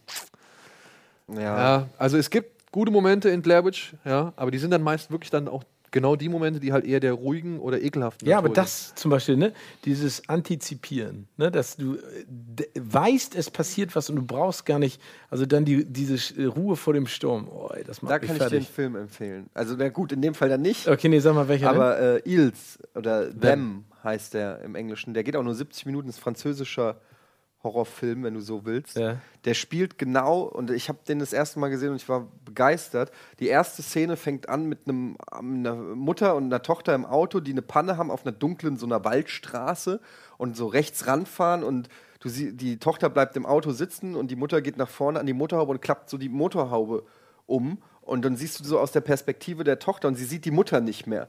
Und sie sieht, äh, sie sitzt so drinnen, spielt so ein bisschen am Radio und du siehst immer, sie sieht halt die Mutter nicht mehr hinter, weil diese Motorhaube hochgeklappt ist. Und der Film spielt die ganze Zeit mit dieser Antizipation, dass du denkst, jetzt kommt ein Jumpscare oder sie guckt und so weiter. Und das geht den, im Prinzip den ganzen Film. Das ist äh, so, dass du denkst, oh, jetzt passiert was, aber dann kommt doch wieder nichts. Ja? Und das finde ich, hat der Film echt gut gemacht. Der ist jetzt nicht überragend, aber der spielt Ja, aber das genau mit dieser äh, Antizipation. Wenn, wenn du Kino im Kopf hast, dann zusätzlich. Ja, noch, ne? genau. Ähm, Apropos Kino im Ja. Kopf, Steven. Kino im Kopf wäre eigentlich auch ein geiler Name, ne? ne? Genau, was ist denn da los, ihr zwei Hübschen? Ihr habt doch äh, wieder irgendwas am Start. Ihr habt doch wieder was ausgeheckt. Wollt ihr mal ein bisschen. Also was heißt wir, ne? Hier, es ist ja, der Mann hat ja äh, den Arbeitgeber gewechselt. Ja. Und es war die große Frage immer ähm, nach Steven Lieb Kino. Ich erinnere mich noch, äh, damals konntest du noch nichts dazu sagen. Ähm, wird es wieder ein Kinoformat geben im ZDF dann? Mhm. Und äh, das kann man ja dann jetzt quasi bejahen, oder? nicht? Ja, also harte Arbeit, äh, viele, viele Telefonate, viele, viele Nerven hat es gekostet, aber wir starten jetzt am 17. Oktober. Also Schröck ist logischerweise im Team dabei mit, weil wir durften es nicht mehr Steven Lieb Kino nennen, jetzt hat es einen ganz kreativen neuen Namen. Das heißt jetzt Gätchens großes Kino. Okay. Aber ist, am Ende ist es ja egal. Ähm, äh, Namen sind dann manchmal auch Schall und Rauch, aber ich hoffe, dass das die Leute auf jeden Fall fest äh, Ich verstehe nicht, sich warum dieses, ich verstehe noch nicht, warum dieses Großes da rein musste. Also ich fand Gätchens Kino fand ich einfach besser. Fand ich auch cool. Leute, ins Kino. Ja, ich glaube, der, ins das Kino. ist doch der Klassiker, dieses, oh, das ist großes Kino. Wieso nicht. Gätchen geht ins Kino? Gätchen geht Gätchen geht ins Kino, GGK. GGK. Aber lange Rede, kurz, also 17. Oktober, wie viel Uhr denn? Ähm, nach dem Montagskinofilm, also nach dem äh, Montagskino im ZDF, ich glaube, wir sind um 23, 45, 50 on air. Also spät, leider. Wir werden auch wiederholt nochmal im Hauptprogramm und zusätzlich bei ZDF Neo, was ich total cool finde. Und ich sag mal, das ist ein Start, ne? Das ist nach langer Zeit im öffentlich-rechtlichen Fernsehen, wo es so eine richtige Kinosendung nicht mehr gab. Auf jeden Fall ein Anfang. Und ähm, wir geben da unser Bestes, drehen auch schon fleißig. Ähm, Schröck guckt für uns 80.000 unterschiedliche Filme. Ah, ärgerlich, das hasst er ja. Ja, genau. Ich versuche mich da auch noch mit einzubringen. Aber wir haben, da echt, wir haben da echt äh, schöne Sachen am Start. Also Ja. ich hoffe, dass ihr das auch unterstützt, ne? weil ähm, ich weiß, äh, Kino Plus ist äh, Rock'n'Roll, Fred Carpet gibt es ja auch noch auf dem Markt, aber ähm, helft uns da ein bisschen weiter zu kämpfen, auch für, für ein Kinoformat im Fernsehen. Das ist total wichtig, weil dadurch können wir noch mehr in diesem Bereich ja auch zusammen machen. Ne? Und die Leute haben halt Bock auf uns dann, also noch mehr Bock auf uns, irgendwas zu machen halt. Ja, du, Ey, ich äh, befürworte jedes Kinoformat, äh, das es es gibt. Und äh, bin gespannt, weil ich weiß ja wirklich auch noch nichts. Ähm, du hast ja auch noch nichts erzählt, insofern. Ähm ich bin du, ich habe also ich habe jetzt auch bisher nur ähm, die Filme, sag ich mal, geschrieben, über die wir schreiben, also die wir halt mit der Sendung in die erste mit aufnehmen wollen. Das sind ziemlich viele, muss man mal sagen, für die erste Folge, weil wir jetzt ja auch quasi mitten im Monat so gesehen starten und dann auch natürlich möglichst viel mhm. abdecken wollen. Kommt das wöchentlich? Nein, leider, leider erstmal monatlich. Okay. Also man muss das ja beim Fernsehen immer so sehen. Ne? Das ist ein schwerer Gang, was Neues aus den Angeln zu heben. Es sei denn, du hast Stefan Raab oder ich sage jetzt mal auch Joko und Klaas mhm. oder ne, da gibt es ein paar andere Nasen. Das ist jetzt ja auch von, von der Thematik her spitz. Wir mögen alle Kino und ihr findet Kino auch total geil und das, das pushen wir und fördern wir natürlich. Ich bin happy, dass wir das jetzt machen können. Mhm. Und wir arbeiten natürlich auch am lebenden Objekt. Ne? Das heißt, wir müssen uns jetzt mal einrufen und schauen, ist das zu viel, ist es zu wenig? Deswegen auch ähm, an euch da draußen, wir freuen uns über jede Art von Kritik, ne? also konstruktiv vor allen Dingen. also das ist immer das Schönste, weil dann können wir nämlich da, da auch mit schwanger gehen und dann sagen, okay, machen wir beim nächsten Mal weniger Filme oder suchen uns andere Filme oder müssen noch breiter werden das ist ja genau mhm. der Fakt. Ne? Also wir wollen interaktiv da auch mit, den, mit euch sprechen. In der Mediathek werden wir auch zu sehen sein. Also ne, über Fred Carpet, über meine Facebook-Seite, schickt uns das über Schröcks, ne? auch gerne über, genau, über Eddies. Schickt ne? mir also, eure Meinung zu nein, aber da, nee, nein, aber wir freuen uns ja, wir freuen uns da, wenn da mit gesprochen wird. Also wir werden es auf jeden Fall machen. Wir haben immer von vornherein gesagt, kein Studio. Ne? Also das, das wollten wir nicht. Wir wollten on the road sein. Äh, werden also immer einen roten Faden haben, an dem wir uns orientieren und in der ersten Sendung geht es eben darum, dass auch so unsere Gäste äh, gemeinsam mit uns so ein bisschen feiern. Und da haben wir echt eine Menge cooler Leute. Ne? Also wir haben Radcliffe da, Skarsgård, Woody Harrelson, Tom Hanks werden wir jetzt haben. Wir haben dann äh, Elias Mbarek dabei. Ne? Also wir haben so die Bandbreite abgedeckt. Und das ist cool. Und der Zuspruch ist super. Also du merkst einfach, die Leute haben auch Bock, freuen sich darüber. Und jetzt muss es da draußen einfach Spaß machen. Und logisch, wir sind im Fernsehen. Das heißt, wir müssen da natürlich Ihr müsst schon eine Quote machen, oder? Also ja, das, ja, am also Ende ist immer Quote, ne? Quote ja. ist natürlich immer das Thema, aber vor allem geht es ja jetzt auch darum zu finden, okay, ähm, willst du mal ein bisschen dich aus dem ZDF-Bubble irgendwie entfernen? Willst du mal auch mal, weiß ich nicht, wir haben in der ersten Sendung haben wir halt so einen Film wie Swiss Army Man, der garantiert nicht den Durchschnittszuschauer vom, des ZDFs irgendwie repräsentiert. Ja, aber der Durchschnittszuschauer, der um 23.45 Uhr ein Kinoformat guckt, der, der hat auch Bock auf das Thema, schätze ich jetzt. Ja, hoffe ich. Ja, aber wir wollen auch Appetit machen. Ne? Ja. Also das heißt, wir sind ja auch dafür da, und du hast es vorhin gesagt, die, die, letzte Show, die wir zusammen gemacht haben, hieß Steven liebt Kino. Es geht ja so um die Passion, die Leidenschaft, die Liebe zu diesem Genre. Mhm. Und ich finde, da gehört ein Film rein wie Swiss Army Man. Da gehört aber auch ein Film rein wie Inferno Ne? Also sag ja, ich mal, absolut. ein Dan Brown-Film, den, den viele gucken werden, weil sie das Buch gelesen haben und weil sie Tom Aber Hanks genau das ist, finde ich, der richtige Ansatz, weil ich verbinde mit öffentlich-rechtlichen Kinoformaten dann immer so diese, so war es früher vielleicht, ich weiß es nicht, aber so, so von oben herab so eine intellektuelle Arthouse-Sicht der Dinge, wo du dich gleich verschämst, wenn du äh, einfach auch mal auf einen Blockbuster Bock hast. Und ich finde, das ist überhaupt, also ist ja überhaupt kein also ist ja genau richtig, ne? Ja, die, die Mischung, den bunten Strauß genau. an was bietet Kino? Genau, und es gibt ja auch, sage ich mal, dann immer noch diese spezifizierten, ähm, entweder Filmberichterstattung von, was ich, äh, Leute heute oder, oder heute Journal oder so, wenn die sich mal irgendwie auf den Film konzentrieren. Oder es gibt natürlich auch diese ganzen eher, sag ich mal, dann doch Kunstkino-orientierten äh, Filmformate wie jetzt Kino, Kino oder Kino Royal oder so. Es gibt ja so diese kleinen öffentlich-rechtlichen Kinomagazine, die auch irgendwo erst ziemlich spät laufen, aber die sich dann halt auch auf Filme konzentrieren, die halt nicht so breit aufgestellt sind, wie jetzt, was ich, in Captain America, wie jetzt ein Suicide Squad oder halt in Inferno zum Beispiel. So, ja. Aber ey, ganz ehrlich, aber ey. Aber ey. Ähm, du sagst es mittlerweile öfter als ich. Ja, stimmt. aber wenn ihr das macht, dann ist doch schon mal die halbe Miete, weil dann weiß man, dass Leute dahinter stehen, die das mit Leidenschaft machen, die da Bock drauf haben. Cool. Und dann, äh, ja, also ich. Ja, danke, dass du es sagst. Also ja, das wirklich, freu, Nein, das, nee, also wir freuen uns auch total. Also wie gesagt, das ist ja, ähm, wir machen das ja perspektivisch ho hoffentlich sehr, sehr lang. Und äh, wir müssen uns da einrufen. Und das wisst ihr ja selber, es ist dann themenabhängig. Was bekommen wir? Aber die Filmverleiher sind uns da wirklich sehr wohlgesonnen. Die freuen sich auch. Wir kriegen da gute Unterstützung. Und äh, vor allen Dingen, wir brauchen einfach eine Themenauswahl. Ne? Aber wenn du, wenn du jetzt mal guckst, was da alles auf uns zurauscht an Filmen, ne? und wir monatlich dran sind, ey, da, wir haben eigentlich eher ein Luxus. Wie lange geht, ne? wie lang geht eine Folge? 25. Ja gut, da 24, musst, du, 30. musst du natürlich schon viel reinpacken. Eben, und das ist so die Sache, ne? Also zum einen, weil du hast halt nur diese begrenzte Zeit und dann setzt man sich zusammen, dann stellt man sich die Frage, okay, was machen wir? Verschwenden wir wirklich auch die Zeit dafür, irgendwie einen Film da reinzunehmen, den wir eigentlich scheiße finden? Ja. Oder nutzen wir einfach die Zeit, um einen anderen Film zu präsentieren, den wir cool finden? Genau. Ja, also, und natürlich ist es auch ein Thema, irgendwie zu sagen, wie tief können wir in die Materie gehen. Jetzt wollten wir am Anfang natürlich halt möglichst viele Filme aufzählen, die sich halt dann in der Zeitspanne, bis wir mit der nächsten Sendung kommen, irgendwie im Kino rentieren. Aber ähm, auf der anderen Seite ist es natürlich schöner, wenn man halt zum Beispiel auch die Zeit, wie jetzt hier bei, bei Kino Plus oder bei Fred Carpet oder sonst irgendwo hat, um halt dann auch mal in die Tiefe zu gehen. Mhm. Ja. Dann wird es aber wieder auch so eine Frage, okay, wie kriegen wir die Rechte? Geht das alles problemlos? Können wir das alles so zeigen? Ist das nicht schon wieder dann zu viel Werbung, wenn man irgendwie bestimmte Filme als Vergleiche anführt und so weiter und so fort? Das ist jetzt bei den Öffentlich-Rechtlichen ein ganz anderes Thema, als es irgendwie vorher ja. bei Pro7 oder Tele5 war. Mhm. Ja. ja. das ist, also das ist natürlich, äh, da sag ich auch ganz ehrlich, ne, ich habe 17 Jahre Pro 7 gemacht, davor nochmal MTV, da, das war halt anderes Fernsehen ne, als öffentlich-rechtlich. Auf der anderen Seite ist es ja auch cool, dass sie sich dann sowas zutrauen und auch machen wollen, aber logisch, da muss man sich erstmal eingrooven. Ne? Da gibt es ganz andere Richtlinien, naja. da gibt es natürlich andere Gesetzmäßigkeiten, aber die Unterstützung von denen ist, ist echt da. Die Leute beim ZDF, die das mit uns machen, sind wirklich extrem engagiert, also im Positiven, dass sie uns da helfen, dass sie sagen, ey komm, wir machen das nochmal.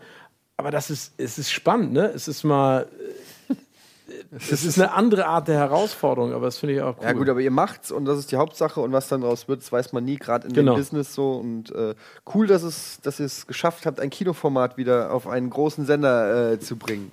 Vor allem im ZDF. Ich hätte ja gern Gätchens Kino mit Parade gehabt, ja. Allein Gätchens Kino, der kommt aber auch so mit Dieter Thomas Heck mäßig. ja, ja aber der Thomas, ich, der Heck. Ich äh, möchte gerne mal wieder eine Sendung machen mit einem Mikro, mit so einem geilen Kabel, weißt ja, du? genau. Das irgendwann nur so 50 Meter lang ist und du das so aufrollst, weil du irgendwo im Zuschauerraum Dieter bist. Tom Hanks. Aber wie ist es jetzt so, sag mal, du, wie oft bist du so am Lerchenberg eigentlich? Also in der Anfangszeit äh, schon relativ häufig, weil wir so tausend Sachen besprechen mussten. Jetzt, ich war da lange nicht mehr. Zwei, drei Monate. Und würdest du sagen, es gibt Unterschiede jetzt in der, sag ich mal, Herangehensweise an Produktionen und an auch so Realisationen von so großen Samstagabendshows, die du jetzt schon gemacht hast? Im Gegensatz zu denen, die zum Beispiel Stefan Raab gemacht hat? Also ähm, am Ende sind es ja die Produktionsfirmen, die es machen und die kenne ich ja auch mhm. aus der Zeit nochmal äh, äh, von ProSieben.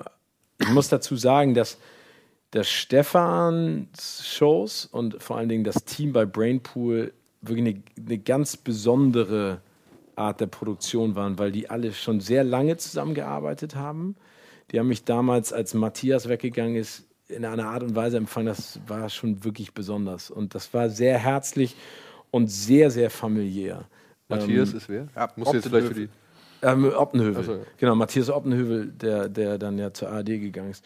Ähm, die beim ZDF, also muss ich auch wirklich durch die Bank weg sagen, ne? also das große Wertschätzung, offenes Ohr, wir diskutieren viel. Wie gesagt, dadurch ist ja auch diese ganze Kinogeschichte entstanden, dass ich gesagt habe, ich möchte gerne, ich würde gerne, wir haben da lange drüber geredet. Es dauert dann halt immer einen Tick, aber jetzt am Ende haben wir das Ergebnis.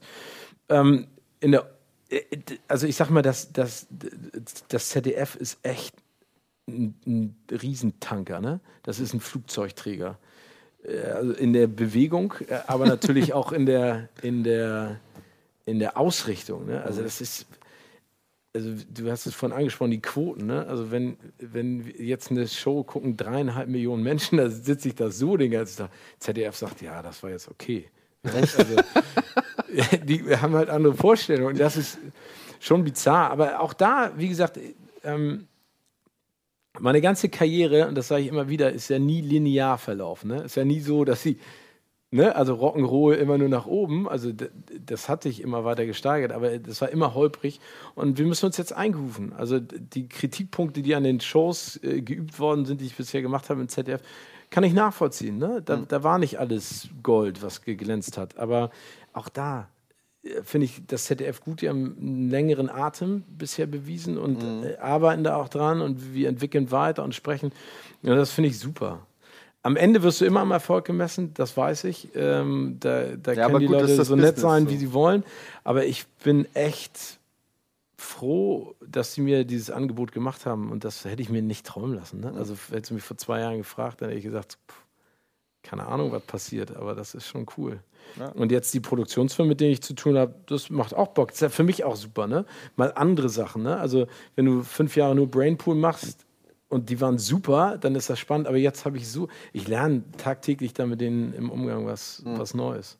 Spannend, was da was da alles passiert, ne? Ja, cool. Aber es ist ja auch krass, ich meine, wenn man sich so anguckt, so, wenn wir eh gerade drüber reden, so Formate, wie schnell die auch abgesetzt werden. Also ich, äh, wir haben es jetzt mitgekriegt, was war das auf. Hier auf, bei, bei mit Aurel die Geschichte. Ja, auch ne? mit Aurel Merz, auch ein Bohnenfreund von uns, der auf Pro7 eine Sendung hatte, so eine Quiz-Sendung. Ich habe schon wieder vergessen. Was die Mission Wahnsinn oder was war? War das das mit auch mit äh, Jan, was mit Janine Michelson? Ja. Michaelsen?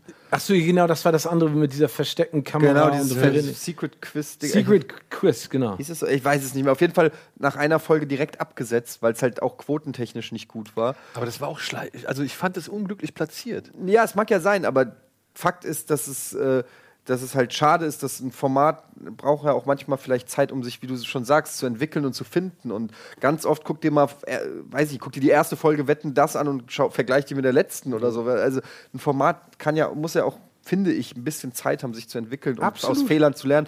Und es ist schade, wenn ich meine, klar, die, wie du sagst, die müssen auf die Quote achten. Es steckt letztendlich Geld dahinter, was die verdienen müssen. Und wenn dann die Programme danach leiden, natürlich unter einer schlechten Quote. Ne? Halligalli hatte, glaube ich, danach die schlechteste Quote irgendwie.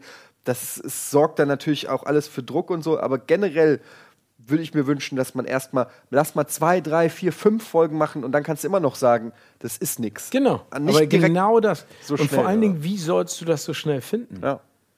Also, das ist ja auch das große Problem. Also, ich, ich sehe es ganz genauso wie du. Eier in der Büchse haben. Und meistens werden ja so, so wird ja nicht nur eine Show produziert, sondern ja. die machen ja zwei oder drei. Und die wird dann irgendwo ins Internet verfrachtet oder sonst Ja, genau, aber du kannst ja sehen, ne? nach drei Shows kannst du ja ungefähr sagen, okay, das funktioniert nicht mehr, das wird nichts und dann kannst du dir das ja immer noch überlegen. Aber dieses, wir senden es einmal und dann direkt hops, nimm ja. es weg. Und vor allen Dingen, und das ist ja auch wieder eine Sache, du musst ja erstmal auch sehen, was kommt an, was funktioniert. Ne? Genau. Ne? Also Feedback vom Publikum kriegen, von den Zuschauern, für die du es machst, weil daran, du wirst ja manchmal auch betriebsblind. Mhm. Ne, du denkst dann, oh, das ist wie, wie bei, sag ich jetzt mal, Seth Rogen-Filmen. Die sitzen da den ganzen Tag und beeiern sich und verlieren irgendwann aus einem Kontext, dass das vielleicht gar keinen Sinn macht. Ja. Und das finde ich auch wirklich schade. Und du hast Wetten das genannt, ne? Frank Elzner hat das mal im Interview gesagt. Ein Jahr lang wollten sie es absetzen. Mhm. Aber da sie nichts anderes hatten, haben sie es halt weitergezogen. Und das war dann die erfolgreichste äh, Fernsehshow aller Zeiten im europäischen Fernsehen. Aber es gibt ganz viele Geschichten, wenn man sich die Karriere von Stefan Raab anguckt oder so, ja. die Version angefangen und so. Wenn du nicht mutige Leute hast, die sagen, lass den mal machen. Ja. Ne? Wenn da einer gekommen ist, was ist denn das für ein Quatsch, der albert da rum und bla bla bla. Dann, ne, dann hätte auch die Karriere von Stefan Raab hätte direkt enden können. So ist er zu einem der größten Entertainer, Entertainer Deutschlands geworden. Und ich finde, einfach da, wie du sagst, mehr Mut. Äh, klar, wenn es nicht läuft und es einfach nicht funktioniert, okay, muss man auch dann einsehen. Genau. Aber generell erstmal Leute auch machen lassen und probieren lassen. die erste Folge TV Total war sicherlich auch nicht die beste Folge. Äh, insofern, ja, muss Oder man, Harald Schmidt Show. Ich mein, ja, mal, da gibt es tausend Beispiele. Der musste sich ja auch erst noch einmal finden bei Sat 1, um dann ja. wirklich eine ganze Zeit lang einfach mal jeden ja, Abend der Woche zu dominieren. Also ich, für mich war Harald Schmidt früher das ins Bett gehen, weißt du? Also Bettgehritual. Ja, ja Bettgehritual. Und das war so, den Mann hast du dir gerne ins Wohnzimmer geholt, hast du nochmal angehört, was er am Ende des Tages zu sagen hat, und dann bist du ins Bett gegangen und hast am nächsten Tag irgendwie drüber reden können. So. Also in diesem diesen, Sinne. Das muss ja erstmal irgendwie, da muss, da muss ja immer reinwachsen. Finde, ja. In ja. diesem Sinne wünsche ich euch, dass man euch die Zeit gibt. Danke dir, und dir sowieso für deine Shows und was auch immer. Ja, ähm, äh, dass man das, ja. 17. So. 17. Oktober, erste Sendung. Weißt du, was, was läuft denn da eigentlich vor uns? Weißt du das schon? Welcher Film? Oh, das ist ein guter. Ich glaube, ich glaub, ein alter James Bond. Okay, ja, passt doch. ja. Passt also, kann, aber ich glaube, also nicht Roger Moore, sondern ich glaube, äh, Pierce Brosnan. Okay. Naja, gut. Dann machen wir weiter mit den News. Die nicht mehr durch die Hölle gehen. Walken dreht wieder mit De Niro. Vom Mond nach Berlin. Duncan Jones Mute kommt über Netflix und ist mit Moon verwandt. Von wegen will nicht mehr. Chloe Grace Mortis stößt zum Remake von Suspiria dazu. Wer sonst? Alejandro Iñárritu dreht mit Emanuel Lubezki als nächstes ein VR-Film. What We Do in the TV? Fünfzimmer Küche Sarg soll zur Serie werden. Weitere Windmühlen. Terry Gilliams Don Quixote-Projekt erneut verschoben. Fortsetzung Junge. Turbo Kind bekommt ein Sequel. Ja, Mann. Donnie Yen kündigt Ip Man 4 an. Yip Man on, on Mars. Yip Man. Yip Man, ja, Yip Man kriegt einen vierten Teil. Hat Donnie Yen jetzt über, ähm, über Instagram angekündigt. Und wieder mit Wilson Yip, glaube ich, als Regisseur. Worum es geht, ist noch nicht so genau klar, aber fest steht, so wirklich viel Zeit bleibt ihm nicht mehr, um eine Geschichte von Ip Man zu Wie viele erzählen. Leuten hat er in seiner, in seiner Lebenszeit auf die Fresse gehauen? Das gibt's doch gar nicht. Er hat halb China verprügelt, ist nach Japan gegangen. Hat da weitergeprügelt. hat da weitergeprügelt. Ja, aber Jetzt- auf der anderen Seite, warum nicht? Wenn die gut gelaufen sind, warum Ja, soll er ich nicht guck noch die einen auch machen? gern. Ich gucke die auch gern. Ich meine, ich Ja. fand den dritten jetzt nicht ganz so stark, bis auf die Kampfszenen, aber. eben. Ja, aber darum geht's doch am Ende. ja. Aber Aber also, die- dann, dann, dann kommen wir wieder zu deinem Lieblings hier, wie heißt er nochmal? Die beiden Filme hier mit Ich dem weiß welche du meinst, jetzt komme ich auch nicht auf den Namen. Raid? The Raid. Ja, Ja. Ne, zu deinem Lieblingsfilm. Also da geht es ja nicht um die Handlung, sondern da geht es um die, um die Keilerei. Aber die haben auch mehr Keilereien geboten. Aber ja, ist ja auch, Ja. Ist ja auch nicht schlimm. Ich, wie gesagt, ich habe den dritten Teil auch gerne angeguckt. Ich fand den Kampf gegen Mike Tyson auch ganz cool. Äh, wie gesagt, es ist nur halt ein bisschen schwierig, weil das, der hat 1956, glaube ich, gespielt, der, der, der dritte Teil. Und der Mann hat nur bis 72 gelebt. Also ähm, es wird eng für irgendeine Geschichte zu Jepmann. Ja, dann ähm, hat Duncan Jones, hast du gerade eben schon erzählt, du hast ihn getroffen? Oder was? Nee.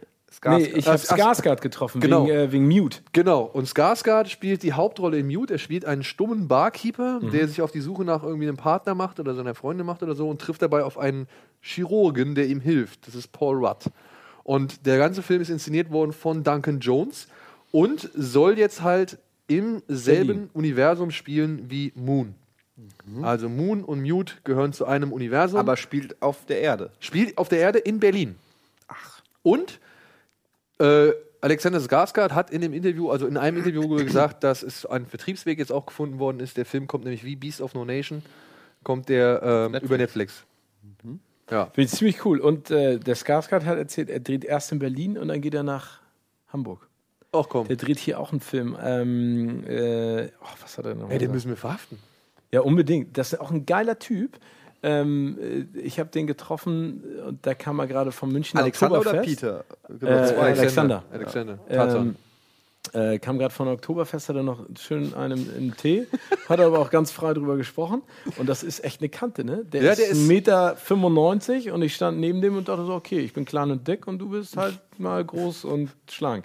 Aber ähm, sehr nett. Wie gesagt, Berlin dreht er und äh, in Hamburg, aber dann müssen wir den echt anhauen, dann kommt er hier mit her. Und dann gehen wir danach mit ihm ein bisschen steil. Das wäre geil. Können wir ja sagen, dass ja auch. Und ich finde, also ähm, der hat auch so, so coole Geschichten erzählt über, äh, über Tarzan. Ne? Der war ja auf Hardcore-Diät mit Putenschnitzel und Pipapo. Und dann meinte ich so, was hast du denn danach gemacht? Er meinte so, dann bin ich direkt zu meinem Vater gefahren, Stalin, der wohnt in London und der kann so super äh, kochen. Und dann hat er sich drei Tage bei seinem Vater eingeschlossen, dann ihm schön die ganze Zeit jeden Tag zehn Mahlzeiten und nur Bier gegeben. Er hat gesagt, er hat nur gefressen und gesoffen. Ja, aber er hat auch einen guten Body gehabt bei Tarzan. Alter, Muss man mal sagen.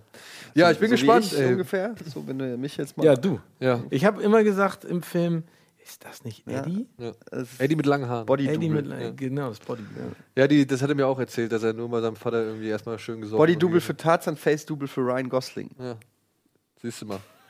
Muss man gar kein Schauspieler sein. Reicht auch die Figur. Reicht, reicht so. Ähm, sag mal, was war denn die, äh, da war noch die erste News, ich habe die akustisch nicht Äh, ganz Ja, das, da kommen wir gleich drauf. Da kommen wir gleich drauf. okay. Erstmal die anderen abarbeiten, die gehen ein bisschen schneller. Unter anderem, ja, ähm, What We Do in the Shadows Ja. Kriegt eine TV-Serie. Soll sich konzentrieren auf die beiden Polizisten aus dem Film. Aha, okay. Aber Ja. ein sehr schöner Film war das. Der Film war super. Einer meiner absoluten Lieblingscomedies. Und ähm, da gibt es jetzt bald Zeit. einen neuen von dem Taiki Waititi, Waititi, Waititi. Waititi ähm, The Hunt for Wilder People. Oh, den, den schreibt ihr auch mal auf den den musst Zettel. du sehen. Ja. Den Ha- musst Aber da dürfen wir noch nichts zu sagen. Den? Das ist okay. Nee, dürfen wir nicht Okay. zu sagen. Aber den musst du dir auf den Zettel schreiben. Der Okay. ist auch Fantastisch. Ja. Der ist, Äh, wirklich Ist das nicht mit, äh, wie heißt der? Sam Neill. Sam Neill und den kleinen Dicken. Genau. Genau. Ach, das ist, da habe ich so viel drüber gelesen. Ja, ja. Der ist wirklich ne, gut. der, der, irgendwie, Ganz toll. äh, die gehen auf so eine Tour und er ist vermisst und gehen in den Wald und da gibt es Nee, so eine, also es geht darum, er ist so ein schwer erziehbares Kind Genau. und wird dann quasi zu, den, zu diesem alter, älteren Ehepaar So irgendwo in die, Home, ne? genau, in, die, in die Wildnis gehockt und ähm, dann stirbt aber die Frau und dann wollen sie ihm den, den, den Jungen wieder wegnehmen. Und dann hauen sie aber ab. die beiden haben sich halt mittlerweile dann doch schon, obwohl es am Anfang ziemlich schwierig war, angefreundet und hauen dann in die Wildnis ab. Naja, also eigentlich, er, Sam Neill spielt diesen grumpy Ehemann, der ihn auch nicht leiden kann. Die kommen eigentlich Ja, nicht stimmt. miteinander klar. Und es ist die Mutter, die ihn eigentlich pflegt und hegt und er sich wohlfühlt. Und dann stirbt sie und dann übrig bleiben dieser grumpy Sam Neill und der Junge. Und der Junge haut dann einfach ab, weil er keinen Bock hat. Und dann denkt sich Sam Neill, oh Mann, jetzt ist er da allein im Dschungel und sucht ihn halt, damit er nicht stirbt im Dschungel. Und dann verletzt sich Sam Neill im Dschungel, bricht sich das Bein und daraufhin sind sie müssen sie drei Wochen in diesem Wald zusammen verbringen und dann wächst, wächst, erwächst da eventuell Ja, ja. vielleicht eine Freundschaft. Das erinnert mich ein bisschen an einen meiner Lieblings-Pixar-Filme an oben. Ja. So ein bisschen, So ein bisschen, ja, ja, stimmt. ja, ja. Aber das finde ich- Du hast also, vollkommen recht, jetzt wo ich- du es sagst. ja. Kleiner, ich- dicker Junge, Grumpy ich, ja, Old Man. Finde ich super. Ja. Aber Also der ist aber da, da habe ich, hab ich auch was von gehört. Und der Regisseur, das ist ja er hier ganz rechts im Bild, ne? Tika Waititi ist ja auch der Regisseur vom neuen Tor und ähm, hat ja äh, Ragnarok. Genau und hat ja aber auch Flight of the Concords mit äh, Ah, ich, ja. äh, steckt da auch irgendwie Ja, und der hier links, das ist der Jermaine Clement. Genau, das der ist hat auch der bei eine. Flying Out of the Concords eine Hauptrolle gespielt.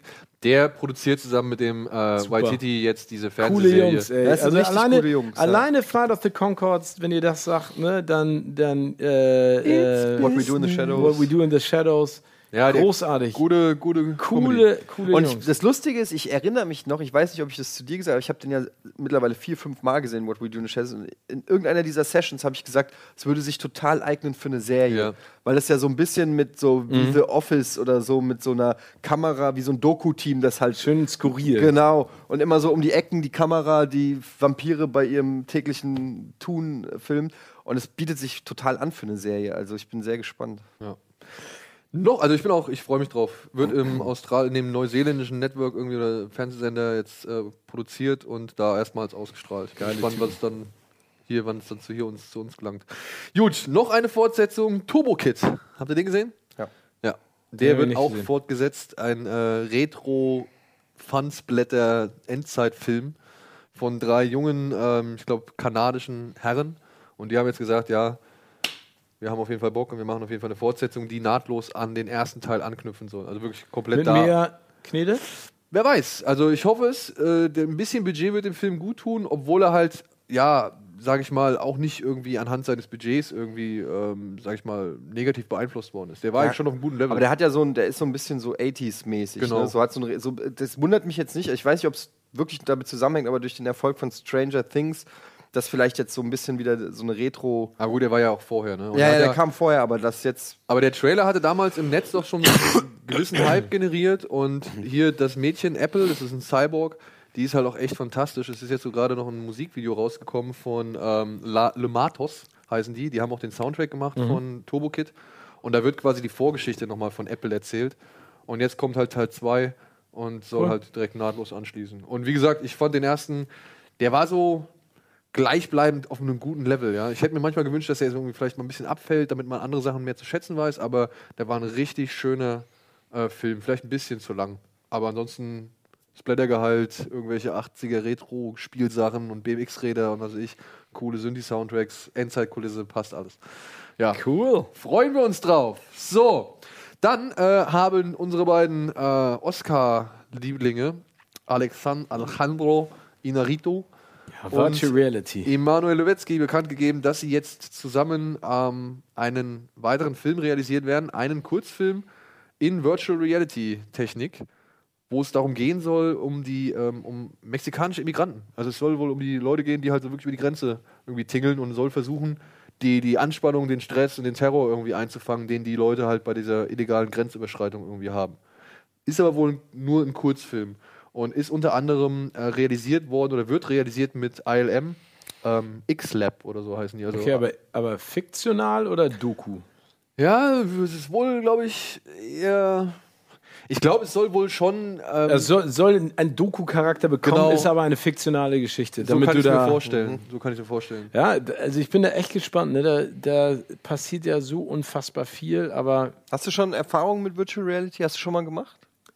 Ja? Also äh, bei Computerspielen. Ne? Ich habe mir auch ganz viele Dokus angeguckt. Das ist anstrengend, finde ich. Ne? Also Mhm. deswegen Kurzfilm macht wirklich am meisten Sinn. Es gibt ja auch das Gerücht, dass äh, Michael Bay das für Transformers auch macht, dass sie überlegen, gerade eine, eine 5-Minuten-Sequenz in VR zu drehen für den neuen Transformers. Und es gibt, glaube ich, in, in Indien eine Produktionsfirma, die so eine Massenschlacht auch nochmal neu drehen in 10 Minuten VR.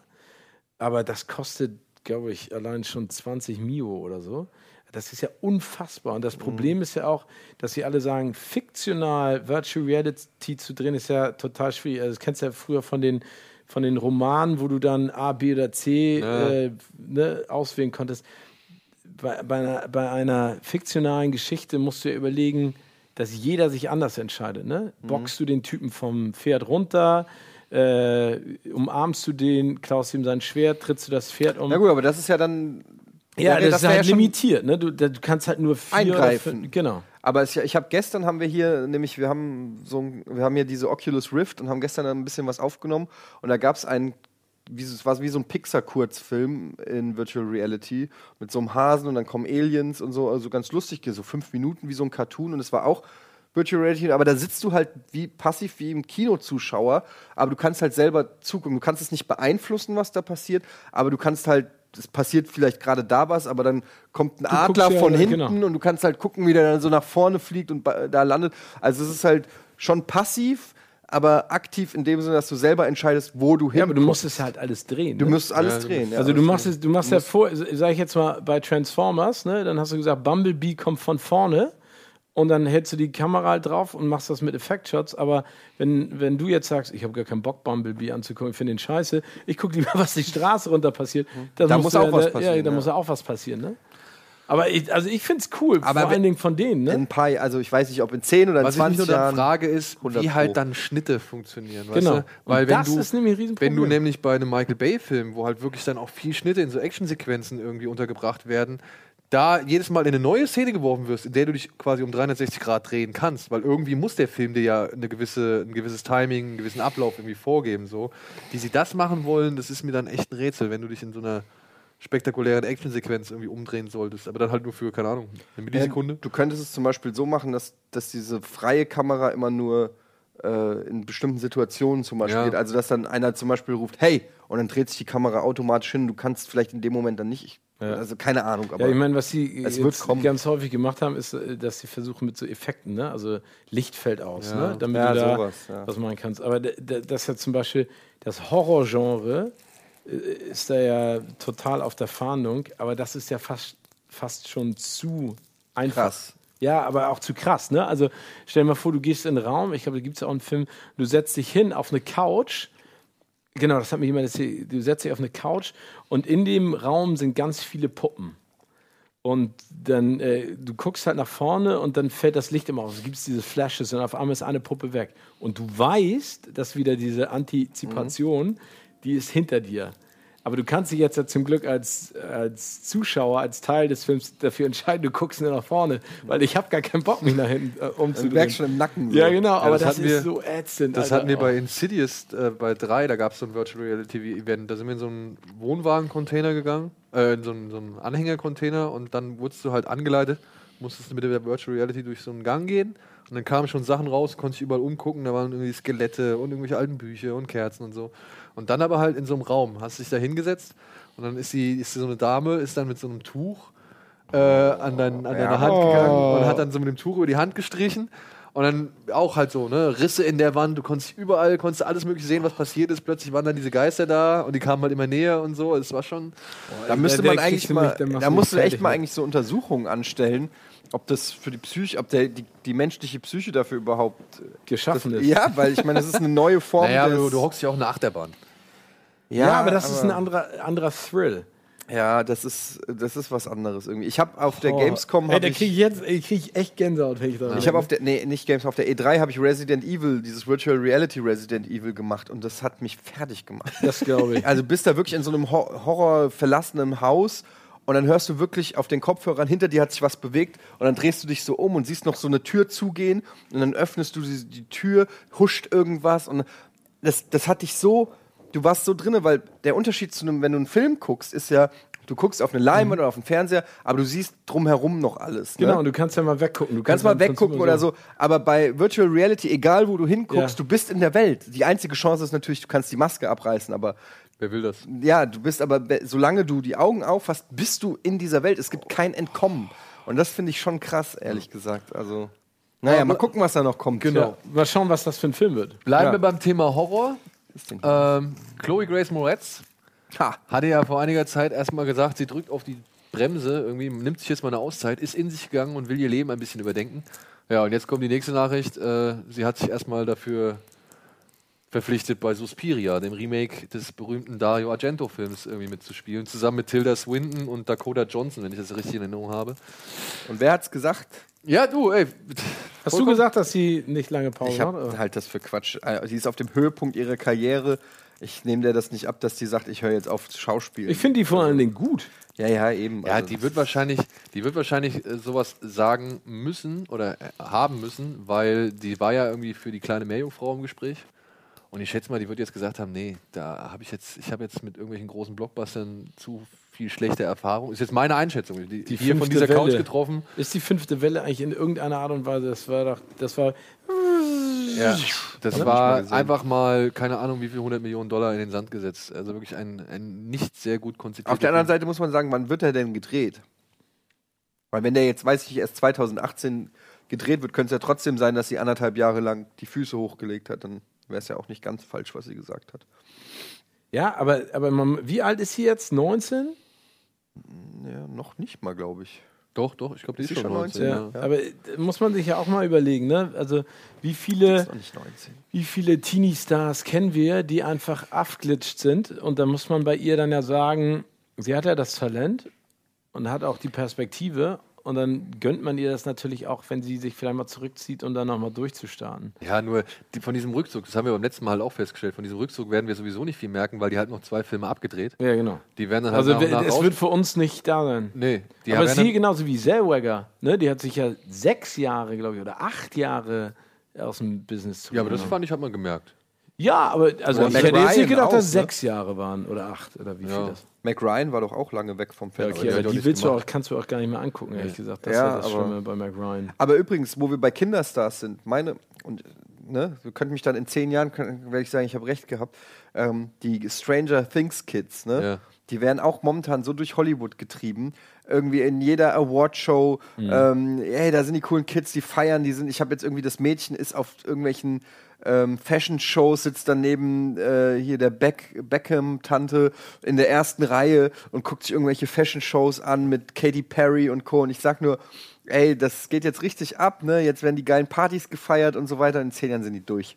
Ja, jetzt kommt ja erstmal Staffel 2. Ja, und dann sind die durch. Ja, ha Haley Joel Osmond, sag ich nur. Ja, Ja, Drew Barrymore. gucken wir jetzt an. Ja, aber Drew Barrymore. Ja, die, hat die, Barrymore die ja- hat die Kurve gekriegt, aber die war kurz vorm Tod. Ne? Also muss man auch sagen. Kurz vorm Tod. Gutes Stichwort. Denn das hat man auch lange Zeit von einem Film gedacht namens Oh. äh, Don Quixote, beziehungsweise dem Terry Gilliams Projekt über Don Quixote, The Man Who Killed Don Quixote. Und ja, es ist ein ständiges Auf und Ab, ein Hin und Her. Ja, wie lange geht das schon? So 15 2000, Jahre? glaube ich, ja, seit 2000. Ja. Im Jahr 2000 hat er wohl mit Johnny Depp angefangen zu drehen, dann Genau. wurde es irgendwie auf Eis gelegt. Nee, der, ich dachte, das wären Sandstürme gewesen. Ja, und und irgendwann ist das Geld halt ausgegangen. Ja, genau. Und dann wollte, sollte es nochmal irgendwie neu gestartet werden, ein paar Jahre später. Dann hieß es dann auch, ähm, hier, wir haben jetzt noch neue Darsteller, die wir da irgendwie mit reinbringen. Ich glaube, äh, 2006 war das irgendwie. Wieder Produzenten abgesprungen und so weiter und so fort. Wo dann auch, ich weiß nicht, war das jetzt bei dem? Ähm, ja, und jetzt hat er es dann nochmal irgendwie einen, in Angriff genommen mit Adam Driver und was weiß ich, welchen Leuten so. Äh, Olga Kurienko, glaube ich, noch. Und dann hat er gesagt, jetzt in einem Interview, naja, wir hatten halt irgendwie einen spanischen Produzenten oder sonst irgendwas. In Belgien drehen die wohl, glaube ich, gerade oder haben angefangen zu drehen. Aber der hat halt gesagt, er hat das Geld und er hat das Geld halt einfach nicht gehabt. Und jetzt ist das Ding wieder auf Eis. Ja. Und Wahnsinn, ne? er will aber die Hoffnung oder er gibt die Hoffnung nicht auf. Schade, dass, schade, dass Pablo Escobar Nicht in die Filmindustrie eingestiegen ist. Ja, stell mal vor, was der Ey, mit seiner 60 Kohle- Millionen US-Dollar am Tag hat er doch gemacht, Ja. oder? Ja, irgendwie Hätte er mal zwei Tage Arbeit Ja, in- genau, in hätte so die, einen Film direkt reinstecken Terry können. Gilliam geben können. de, de, und ich glaube, Terry Gilliam hätte nicht nur das Geld genommen. Nee. wahrscheinlich nicht. Aber Terry Gilliam sagt halt auch.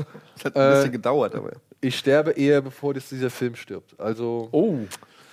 Sind wir Also, gespannt. ey, ganz im Ernst, ich drücke alle Daumen. Wie asozial ist das? ne, seit 15 Jahren, du drehst, äh, hast jetzt mittlerweile den 12. Cast, aber. So ein bisschen wie Jodorowski, ne? So Ja, aber ich meine, Terry Gilliam ist ja nun mal auch kein unbeschriebenes Blatt in der Geschichte. Ne? Also Brasil war ja auch ein riesengroßes Ding, bis der dann irgendwann mal rauskam und so weiter und so fort. Der hat, musste schon immer für seine Filme kämpfen.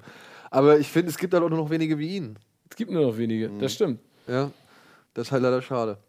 Gut, und dann, ja, Christopher Walken und Robert De Niro Genau. drehen ein weiteres Mal zusammen nach etlichen Jahren in einer Komödie namens. Ähm, ach so, übrigens, es gibt, ein, es gibt eine geile Dokumentation, äh, The Man from La Mancha oder so. Da erklärt Terry Gilliam nochmal den ganzen Kampf um Das seinen Don genau, Quixote- das hab ich auch ja, um gehört, seinen dass Don Quix- äh, Quixote-Film. Kann man sich auch mal angucken. Oh Mann, die beiden, ey. Christopher Walken ist für mich ja, das ist, das ist ein Mann, den muss man sich im Original mal angehört Ja. haben, ne? Also das Wow. kann ich nur, das kann ich nur jedem raten, der Filme liebt, weil der redet so geil. Das ist The Watch. Ja. Farbe. Ja, genau, die ja. Szene konnte ich mal komplett, ich kann sie leider nicht, ich konnte die komplett auswendig. Es war immer, wenn man Schauspieler werden will, muss man ja ähm, oft eine Szene nachspielen aus einem populären Werk und aus einem klassischen Werk. Und ich habe immer gesagt, wenn ich an die Schauspielschule bewerbe, dann mache ich die äh, Goldwatch-Szene aus Pulp Fiction, weil es eine meiner absoluten Lieblingsszenen aller Ja. Zeiten in allen Filmen ist. Ich liebe die Szene mit Christopher Walken. Ja. Mein Vater hat sie im Arsch getragen. Sein Vater hat sie im Arsch getragen. Ja, und die beiden drehen jetzt einen Film, der heißt The War with Grandpa. Wo es wohl darum geht, und das finde ich ein bisschen wieder ein bisschen komisch. Da geht es darum, dass äh, ein Junge sein Zimmer jetzt an seinen Opa abgeben muss, nachdem der, dass dessen Frau irgendwie gestorben ist und der halt nicht so ganz klarkommt. Das heißt, der kommt quasi, zieht ins Haus seiner Söhne ein und jetzt, oder seines Sohnes oder seiner Tochter. Und der Enkel hat halt gar keinen Bock, dass der Opa irgendwie in sein Zimmer bekommt und versucht jetzt halt quasi so eine Kampagne oder beziehungsweise irgendwie so einen Kleinkrieg gegen den Opa zu führen. Naja, und ein Buddy von dem Opa ist halt Christopher Walken. Hey, hey, hey, hey. Also ich, Ich weiß nicht, ich was die. Ich, also, wir hatten im Forum, ähm, gab es das halt auch schon mal. Da wurde, also da war ein Thema, als in meiner Themenfindungs, äh, meinem Themenfindungsbeitrag, da war es halt das Thema auch so, was ist mit den, was ist mit einem Robert De Niro los? Was ist mit diesen alten Menschen? Warum finden die keinen Ausstieg? Beziehungsweise warum. Warum sollten sie?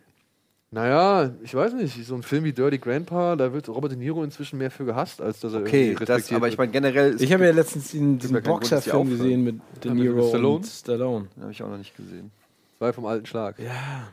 Also da, da, da dachte ich so am Ende, also dass Sylvester Stallone bis ins hohe Alter einen unfassbaren Körper hatte, fand ich super. Da dachte ich dann in der Sekunde, also, weißt du, was ich meine? Dass Robert De Niro es nicht mehr hat, oder was? Nein, das Sly Stallone ist in der Szene einfach mit nacktem Oberkörper dann, wie die sich dann gegenseitig boxen. Ich fand's so. Also ich würde den beiden zum Beispiel gönnen, wenn jetzt ein Tarantino nochmal sagen würde, Mhm. ich mache mit euch mal, keine Ahnung, ich sag jetzt mal Pulp Fiction, aber ich glaube, die brauchen beide nochmal eine Herausforderung, Mhm. wo sie das, was sie wirklich ja können, ne? also das sind ja Legenden, da brauchen wir nicht drüber zu reden, die haben unfassbar geile Filme gemacht. Ne? Also Deer Hunter, wenn man sich den nochmal anguckt, das ist, also alleine diese Hochzeitsszene, wie die alle sich Mhm. da einen wegballern Ja. und, und total besoffen und und sich dann mit diesem einen äh, äh, hier US Marine an der Bar streiten, ne? der da sitzt und die sich alle über den Tod lachen. Er sagt einfach, wie schrecklich das eigentlich Mhm. alles ist. Und die so, nö, ey, wir ziehen in den Vietnamkrieg und wir finden, also freuen diese, sich voll drauf. Ja, freuen sich voll. Also das sind so legendäre Szenen. Taxi Driver, ich meine, brauchen wir nicht, nicht drüber zu sprechen. Und ich glaube, dass das Problem auch in Hollywood ist, ist die, es gibt keine Rollen mehr so richtig für die. Ich glaube nicht, dass es keine Rollen gibt. Nur die Filme oder diese Rollen werden halt einfach nicht mehr produziert. Ja gut, das ist das Gleiche. Ja, ja, also ich Ich glaube, da, ja, aber das ist das Gleiche. Das ist genau das Problem. Also ich glaube, es muss einfach wieder eine Rolle geschrieben werden, wo die sich richtig austoben können. aber gibt es für alte Schauspieler oder für ältere Schauspieler, gibt es da nichts anderes als die Komödie so? Also ich meine, oder beziehungsweise, es kann doch nicht sein, dass nur Komödien, äh, also oder alte, ältere Darsteller nur in Komödien irgendwie ein, eine Kassenerfüllung finden, sage ich jetzt mal. Ja, aber man muss ja einfach auch mal, jetzt mal unabhängig von den beiden Schauspielern sagen, äh, es gibt einfach nicht mehr so Filme wie Taxi Driver. Oder, also es gibt einfach nicht mehr so viel geile Filme. Ja, aber ein Film wie Taxi Driver, der funktioniert ja mit einem jungen Robert De Niro, beziehungsweise mit einem jungen Darsteller. Ja, aber das meine ich ja. Es gibt einfach nicht mehr diese Art der Filme. Also finde ich, oder ganz wenig nur noch. Ja, oder du musst was machen, was du, was ihr ja eben auch gerade gesagt habt, der Film mit Sam Neill. The Wilder, Genau. ja, The Wilder ja, People. sowas. So, aber sowas meine ich. Guck mal, stell dir mal so einen Robert De Niro in so einem. In so einem Unfassbar, Hand oder ein von Wilder. People vor. Das genau. ein Film, ja, aber sage, ich, ich würde mir wünschen, verstehe dass ich, warum du es machst. Ja, aber die, die, die Frage ist dann ja berechtigt. Ne? Es, also es gibt ja anscheinend solche Drehbücher, aber traut sich dann ein junger Regisseur nicht, einen De Niro zu fragen oder einen Walken? weiß man nicht. Oder ähm, ist das Management da und sagt so, hör mal zu, denen geht es jetzt nur um Paycheck. Also du, ich bin mir sicher, dass ein Robert De Niro für äh, Dirty Grandpa ein bisschen was eingesagt Aber auf der hat. anderen Seite braucht Robert De Niro noch Kohle? Weiß man ja nicht. Also ich würde jetzt mal schätzen, nee. Ähm, ich meine, der macht ja auch das Tribeca Filmfestival, also der ist da ja auch ganz anders noch tätig. Ne? Ich weiß nicht, was Christopher Walken macht, aber da hast du zwei Typen, die wirklich jeden an die Wand spielen, ne? jeden an die Wand nageln, egal welcher Szene. Äh, Überleg dir mal, John Travolta ist durch Pulp Fiction aus der Versenkung wieder hochgekommen, nachdem er nur noch Scheiße gemacht hat. Und da hat sich ja gezeigt, der kann ja was. Dass er jetzt wieder so einen Blödsinn macht, ist eine andere Geschichte. Aber ich würde mich freuen. Ich, ich hätte mich gefreut, hättest du jetzt gesagt, ähm, De Niro und Walken drehen mit Tarantino ja. Irgendwas. äh, dafür würde ne? ich, dafür würde ich sterben. Und Das dann noch. Al Pacino auch noch mit rein. Der zum Beispiel auch. Ne? Also alleine, da reden wir auch wieder. Heat. Ne? Haben Also, wir noch, haben wir letztens den, den Dialog. Oh. Ja, aber das ist, der, das, der, der kriegt doch jeder äh, Kinofan, also ihr wisst, wie ich das meine, ne? Also für alle, aber da, da sitzt du doch und denkst nur so, was für eine geile Szene. Ich bin ja der allergrößte Al Pacino-Fan und ähm, ich bin ja sogar froh, dass er diesen einen, wie heißt der, Collins? Äh, äh, ähm, Mr. Collins zweite Chance? Ja. Danny Collins heißt der Danny Original. Collins im Englischen, der, war, der ist jetzt kein überragender, der kommt jetzt nicht in die Top Ten der Al Pacino-Filme, aber der war zumindest einer, wo er wieder mal so eine. Wo er zeigen kann, wo was er zeigen kann, was Ja. er. Und da habe ich Das nur hat er auch gedacht, so, genutzt. genau, und Genau. da habe ich nur gedacht, so, oh, ich will mehr. Ich will, ich will diese Männer in dem Alter, in dem sie jetzt sind, Genau. in ernsten Rollen. Es muss nicht immer ein Gangsterfilm sein, Genau. aber in, in, in ja. Ich Und meine, wobei Robert De Niro macht ja auch nicht nur Scheiße. Er hat ja zum Nein. Beispiel in diesen, in dem hier, in dem Film mit der Jennifer Lawrence mitgespielt und The Intern. ja und in Silver Linings und so. Das sind dann zwar keine richtigen Robert De Niro Die Filme, Intern mit der Hathaway, genau. Und, ja. aber ähm, ja, also generell sind wir uns alle einig, es müsste einfach mehr richtig geilen Stoff für die geben. Und ich finde auch die Frage interessant, kriegt, landet es gar nicht erst auf seinem Tisch oder hat er keinen Bock? Sagt er sich, ach, ist mir zu anstrengend, jetzt 300 Seiten Text will ich nicht mehr lesen oder keine Ahnung. man weiß Aber das kann es doch eigentlich nicht sein. Also Nee, ich, mein, ich glaube auch, ich, dass die da- Ich kann mir doch, das sind doch Vollblutschauspieler. Ich meine, der Mhm. Typ hat, also zumindest äh, Robert De Niro hat ja nun mal den Begriff Method Acting, keine Ahnung, in die Welt getragen, so, ja. Ähm, nach Marlon Brando. sag ich aber mal. kannst trotzdem nach 60, wie lange macht das? 60 Jahre? Hast du irgendwann vielleicht auch die Schnauze voll? Ich weiß Ja, aber nicht. guck, dann- dir, dann kannst du guck doch dir aber alleine in- mal die beiden Fressen an. Guck sie mal an. Der, also jetzt mal ganz im Ernst, ne? Die sind zwar alt geworden, aber das, das willst du doch noch mal sehen. Und ich würde gerne noch einen dritten reinschmeißen, äh, mein persönlicher. Ich würde gerne noch mal Jack Sean. Connery Achso, sehen. Sean Connery. Ja. der macht nichts mehr. Nee, Der macht halt und das mehr. ist scheiße. Aber der ist halt auch einfach zu alt schon. ja, aber der ist jetzt 80, 82? Nee, der ist schon 88, glaube ich, ist der. Ich glaube, Sean Connery schon halt echt. Der ist- ne? der ist angeblich- Ja, schade, den werden wir Der ist leider schon nicht zu mehr alt sehen. wohl, der aber, kann- aber halt auch so schade, da, da, weißt du, auch bei Sean Connery, da finde ich so schade, dass der mit so einem unrühmlichen Film wie äh, Die Liga der außergewöhnlichen Gentlemen irgendwie seinen, seinen Abgang gemacht hat. So, ja. Da gibt es auch so geile Geschichten vom Set, ne? Aber Ja. Jack Nicholson zum Beispiel macht auch nichts mehr, oder? Nee, der ist jetzt auch raus. ja, aber Jack da gibt es ja hat auch tausend Gerüchte drüber, warum, ne? Ja? Ja, d- die sagen ja alle, dass, äh, dass der Jack Nicholson gesundheitlich extrem ange... Die haben ja sogar mal gesagt, dass er langsam erblindet, dass er nichts mehr sieht, ne? Also gibt es ja auch. Wie Dame Judy Dench zum Beispiel leider auch, ne? Ja? Kann anscheinend keine Drehbücher mehr richtig lesen. Oh, schade. Muss man jetzt alles vor. Angeblich. Ne? Ja. Also ich sage jetzt auch nur das, was ich bei TMZ lese. Ja, gut, aber kann ja sein. Ja, aber ich finde es trotzdem generell schade, dass die Filme, die für diese Menschen noch gedacht werden und nicht unbedingt der Komödie entsprechen, dass ich glaube ich, ich glaube halt, jedes Studio sieht darin Kassengift und hat halt keine Lust, da Geld zu investieren. Da musst du ein Independent-Filmer sein oder du musst halt jemand sein wie David O. Russell, der dann so ein Ensemble-Stück macht und sagt, okay, ich brauche auf jeden Fall noch hier die ältere Generation drin und da hole ich mir dann Robert De Niro. Weil ja, ich weiß, aber ich glaube kann. zumindest, also ich glaube ja auch daran, dass es ganz 86, viele 87. ist schon. Connery. Also ich glaube ja, dass es wirklich ganz viele geile Drehbücher gibt, ne? Also ich glaube, dass, dass da so viele auf dieser berühmten Blacklist auch sind, die nicht gemacht werden. Und ich glaube aber, dass ein Robert De Niro oder ein Christopher Walken immer noch genug Zug haben, dass sie sagen, hör mal zu, ich möchte den Film gerne machen, der ist klein, fein, sagen wir, hat jetzt ein Budget, das ist ja klein für Amerika von 10 Millionen Dollar oder 15, den, den können wir mal umsetzen. Das ist, also ich glaube, dass das möglich wäre. Mhm. Und, und deswegen müssen wir wirklich mal herausfinden, warum kommen die da nicht an? Warum haben die da kein Interesse dran? Weil es gibt ja, jetzt gibt es ja bei diesen neuen Denzel Washington-Filmen sein Regiedebüt oder was weiß ich, Fences heißt Fences, er. Ne? Ja. Ähm, der sieht jetzt ja auch nicht bombastisch groß aus, aber da siehst du einfach auch mal, was der Denzel Washington kann. Also auch da wieder, was der für, der, der hat ja eine unfassbare Aura und ja. die waren ja auch auf der Leinwand. Und ich würde mir das so sehr wünschen. Also, Absolut. Absolut. Vielleicht machen wir, vielleicht machen wir mal so eine, so eine kleine Volksentscheid. Wir sammeln Unterschriften und schicken die an Robert De Niro und Christopher Obwohl Walken Robert De Niro und Al Pacino ja äh, bei Facebook, glaube ich, haben sie ein Bild äh, rausgehauen mit ihnen beiden zusammen und haben halt auch gefragt, so, hey Jungs, wenn, äh, habt ihr Bock? Aber war das, war das wirklich von denen oder war das nicht ein Fake? Nee, ich glaube, das soll, ich glaube, ja? das war eine offizielle Seite. Aber ich kann mich jetzt auch. Wenn ihr Bock habt auf diese äh, Jungs irgendwie. Ja, genau, wenn ihr Lust habt, dass wir nochmal einen Film zusammen machen, hier, gebt uns so und so viel tausend Likes und dann versuchen wir das Menschen möglichst zu Wir machen Crowdfunding. Wir machen Crowdfunding. Das wäre Crowdfunding für ein. Wir suchen uns ein geiles Drehbuch, machen Crowdfunding für einen Robert De Niro, Christopher Walken. Ohne Scheiß. Ach, komm, ich bin wir schreiben den einfach ein. Wir schreiben den einfach ein Drehbuch. Wir setzen uns einfach mal, sperren uns mal zu dritt, gehen wir mal in den Keller. drei Wochen. Drei und dann Wochen. kommt Sausage Party 2 mal raus. Featuring Robert De Niro. Ja. Featuring The Voice of Robert De Niro. Ja, genau, Voice genau. of Robert De Niro. Gut, so, Freunde.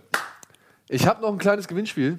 Das will ich noch schnell loswerden. Jo. Auch wenn Eddie gesagt hat, äh, come on, kannst du nicht verlosen, aber.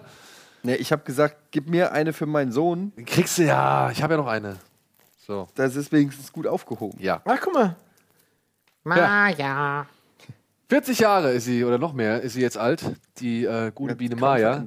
Und wir verlosen äh, drei Blu-Rays mit ihren schönsten Abenteuern Insgesamt, glaube ich, 80 Minuten lang. Ja, und es ist halt oldschool. Ne? Es ist halt wirklich die 2D-Zeichnung. Es ist nicht diese neue 3D-Animation. Ich denke, es gibt einige unter euch, die das vielleicht noch gesehen haben im Fernsehen oder zumindest Kinder haben, die das irgendwie cool finden. Wie zum Beispiel Eddie oder mein Sohn. Dementsprechend drei äh, Blu-rays verlosen wir von der lieben Maya mit dem großartigen Titelsong. Ähm, wenn ihr uns eine E-Mail schreibt an rocketbeans, äh, kinoplus at rocketbeans.tv mit dem Betreff Willi, ich fand Willi nämlich immer am geilsten. Hast du jetzt gesagt, drei Versionen verlosen wir oder zwei? Wir verlosen drei. Zwei. Drei. Okay. Ich habe noch eine. Okay. Ach ja, gut, dann. Ja. Wir verlosen drei Blu-Rays mit äh, Biene Best of unter dem Stichwort Und ich, Willi. Übrigens, Und bitte eure Adressen dahin schreiben. Was ich gut daran finde, weshalb ich auch direkt mich drum beworben habe, auch eine zu bekommen, ist, dass das das Original ist. Weil es gibt mittlerweile, ich habe mit meinem Sohn mal auf ja, YouTube so geguckt, und es gibt mittlerweile äh, das gleiche quasi nochmal in animiert, aber in diesem schlechten Billo-Zeichentrick animiert Ding. Und ich finde, das hat so einen Charme, diese. Äh, ja, also wann ist die aus den 70ern oder wann? Aber das sind doch die, sind das nicht die Macher, die auch so Captain Future gemacht ja, ich, haben? Genau, Kimber, der ja, weiße 75 Apollo-Film ist das. Ne, das genau. ist die, der, derselbe Look bei allen. Oder, oder auch Heidi haben die doch auch gemacht, ne? Das Heidi, ist, Ciao Marco ja. und so, die ganzen Sachen. Und äh, ja, das hat so einen Charme und ich finde es blöd, dass die Kids heute alle nur noch mit diesen sterilen bisschen herzlosen Animations Ja, das ist alles zu rund. Ja, das ne? Findest hat nicht mehr den gleichen wie, Charme. Wie die Autos. Ja. Die werden auch alle zu rund. ja. So, dann noch eine kurze ähm, Information für einen lieben äh, Zuschauer von uns, den Arne. Arne, wir haben deine Trailer gesehen. Ich weiß gar nicht, äh, Regie, können wir die mal kurz oder können wir einen zumindest mal irgendwie einspielen oder so? Nee, leider nicht. Okay, die liegen heute nicht vor. Das werden wir demnächst noch machen. Arne, wir haben das äh, zur Kenntnis genommen. Wir finden es auch geil. Wie gesagt, es ist rechtlich ein bisschen heikel, was du da gemacht hast, aber wir werden die auf jeden Fall einmal ohne Ton was hat er denn gemacht? Er hat äh, zwei neue Kino Plus Intros gemacht. Unter anderem das Pixar Intro, halt mit Kino Plus. Ach Quatsch. Das ist so eine kleine Lampe halt. Äh, das kann doch nicht rechtlich bedenkbar sein. Musik. Ach, Musik. Und dann Aber halt, das ist ja cool, Arne. Und dann halt auch cool. ähm, das äh, Marvel Intro mit Bildern von uns anstatt Comics. Oh, das will ich auch mal sehen. Ja, das, das Mensch, den hätten wir direkt zum ZDF zu Gätchens großes Kino holen sollen. Arne! Wo warst du? Ja, eben, dann bist du deinen Job nämlich los. Wieder bin ich. Ja, okay, okay. Also, das machen wir nächste Woche und ich würde sagen, jetzt gucken wir uns noch einen Trailer an, oder? Bevor- Gerne. Ja? Was haben wir denn? Was weiß ich nicht. Wir haben viel. Wir haben so viel. Ah, kenne ich schon. Ach, das ist der neue. Von, von Kane Peel, also von Jordan Peel. Der ist ganz schön krass, der Trailer. Ach, das ist dieser Get Out oder so, ne? Get Out, aber der verrät leider sehr, sehr viel.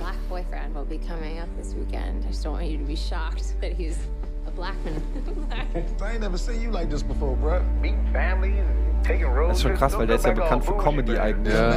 Aber das finde ich gut, dass da jemand hinkommt, der eigentlich was ganz anderes spielt. Drehbuch und Regie geführt. Ah, Blumhouse sogar. So you guys coming up from the city? yeah, we're just heading up for the weekend. Can I see your license, please? He wasn't driving. I didn't ask who was driving. I asked to see his ID. Call me Dean and you're hungry, my man. So how long has this been going on? This this thing. we hired Georgina and Walter to help care for my parents. When they died, I couldn't bear to let them go.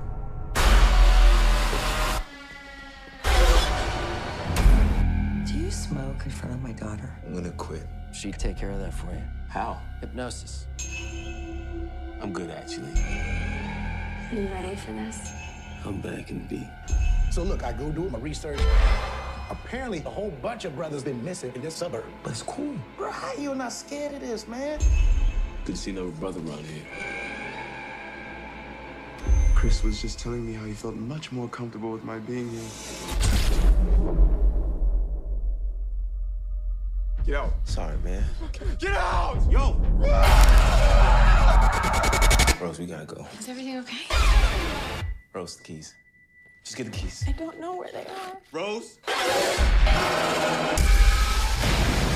Sink into the floor. Wait, wait, wait, wait, wait. Sink. It's a terrible thing to waste. Terrible thing to waste. Alright.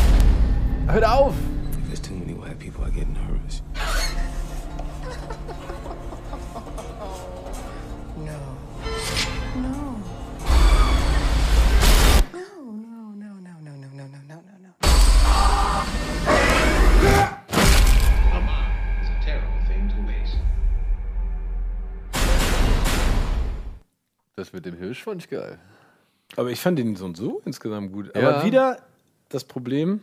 Zu viel. Ja, viel, der Trailer zeigt es fast. Also, ich meine, man weiß ja nicht, was noch kommt, aber. Ja, aber es, ich hätte ein bisschen weniger, ich hätte irgendwo früher ausgesetzt. Aber Ja. ich habe die ganze Zeit gehabt, ich habe gelesen, es ist von Jordan Peele, ne, hier von Key and Peele, dieses Comedy-Duo, die auch mega abgehen in Amerika, die Keanu gemacht haben zusammen mit der Katze und dachte die ganze Zeit, das ist irgendwie so eine Art Scary-Movie, irgendeine Verarschung. Und dann wurde er immer krasser und schlimmer und irgendwie habe ich gedacht, ja, wo ist denn jetzt der Joke? Und dann habe ich nochmal bei IMDb nachgeguckt und festgestellt, nee, es Der ist, ist halt, no joke. Da ist kein Joke, es ist einfach ein, ein ganz lupenreiner Horrorfilm. Ja, aber cool. Also finde ich geil, dass jemand, gerade von dem man sowas Ja. nicht erwartet, dass der daherkommt und dann. Und ich glaube, das sind dann auch die guten. Könnte sein. Ne? könnte Also sein. ich Aber wir haben es auch- bei Kevin Smith gesehen, dass es auch nach hinten losgeht. Ja, okay, aber wir sind mal optimistisch. Wir, sind, sind auch, wir, sind, optimistisch. wir gehen optimistisch aus einer Kino Plus Sendung. Genau. Wow. Steven, vielen, vielen Dank fürs Kommen. Ich habe zu danken. Danke fürs Schön, dass du da warst. Und- Viel Glück, 17. Oktober nochmal. Genau. Ne, Schreibt es euch auf, den, äh, auf die Zunge, legt es euch auf den Zahn. Wie, ist auch wurscht. Ist es ist spät. Ähm, Genau. Eddie, vielen Dank. danke dir, Daniel. Ja. Äh, jetzt kommt, wir müssen reden mit Gunnar. Und wer ist heute noch Gast? Hast du es mitbekommen gestern? Äh, ich glaube, Michael Reinke. Michael Reinke, Thema Internet, ne? Ja. Ja. Viel Spaß dabei und ansonsten äh, geht ins Kino, schaut Fernsehen, guckt euch Serien an, macht was immer ihr wollt. Vielen Dank fürs Zuschauen und bis hoffentlich nächste Woche. Tschö. Tschüss.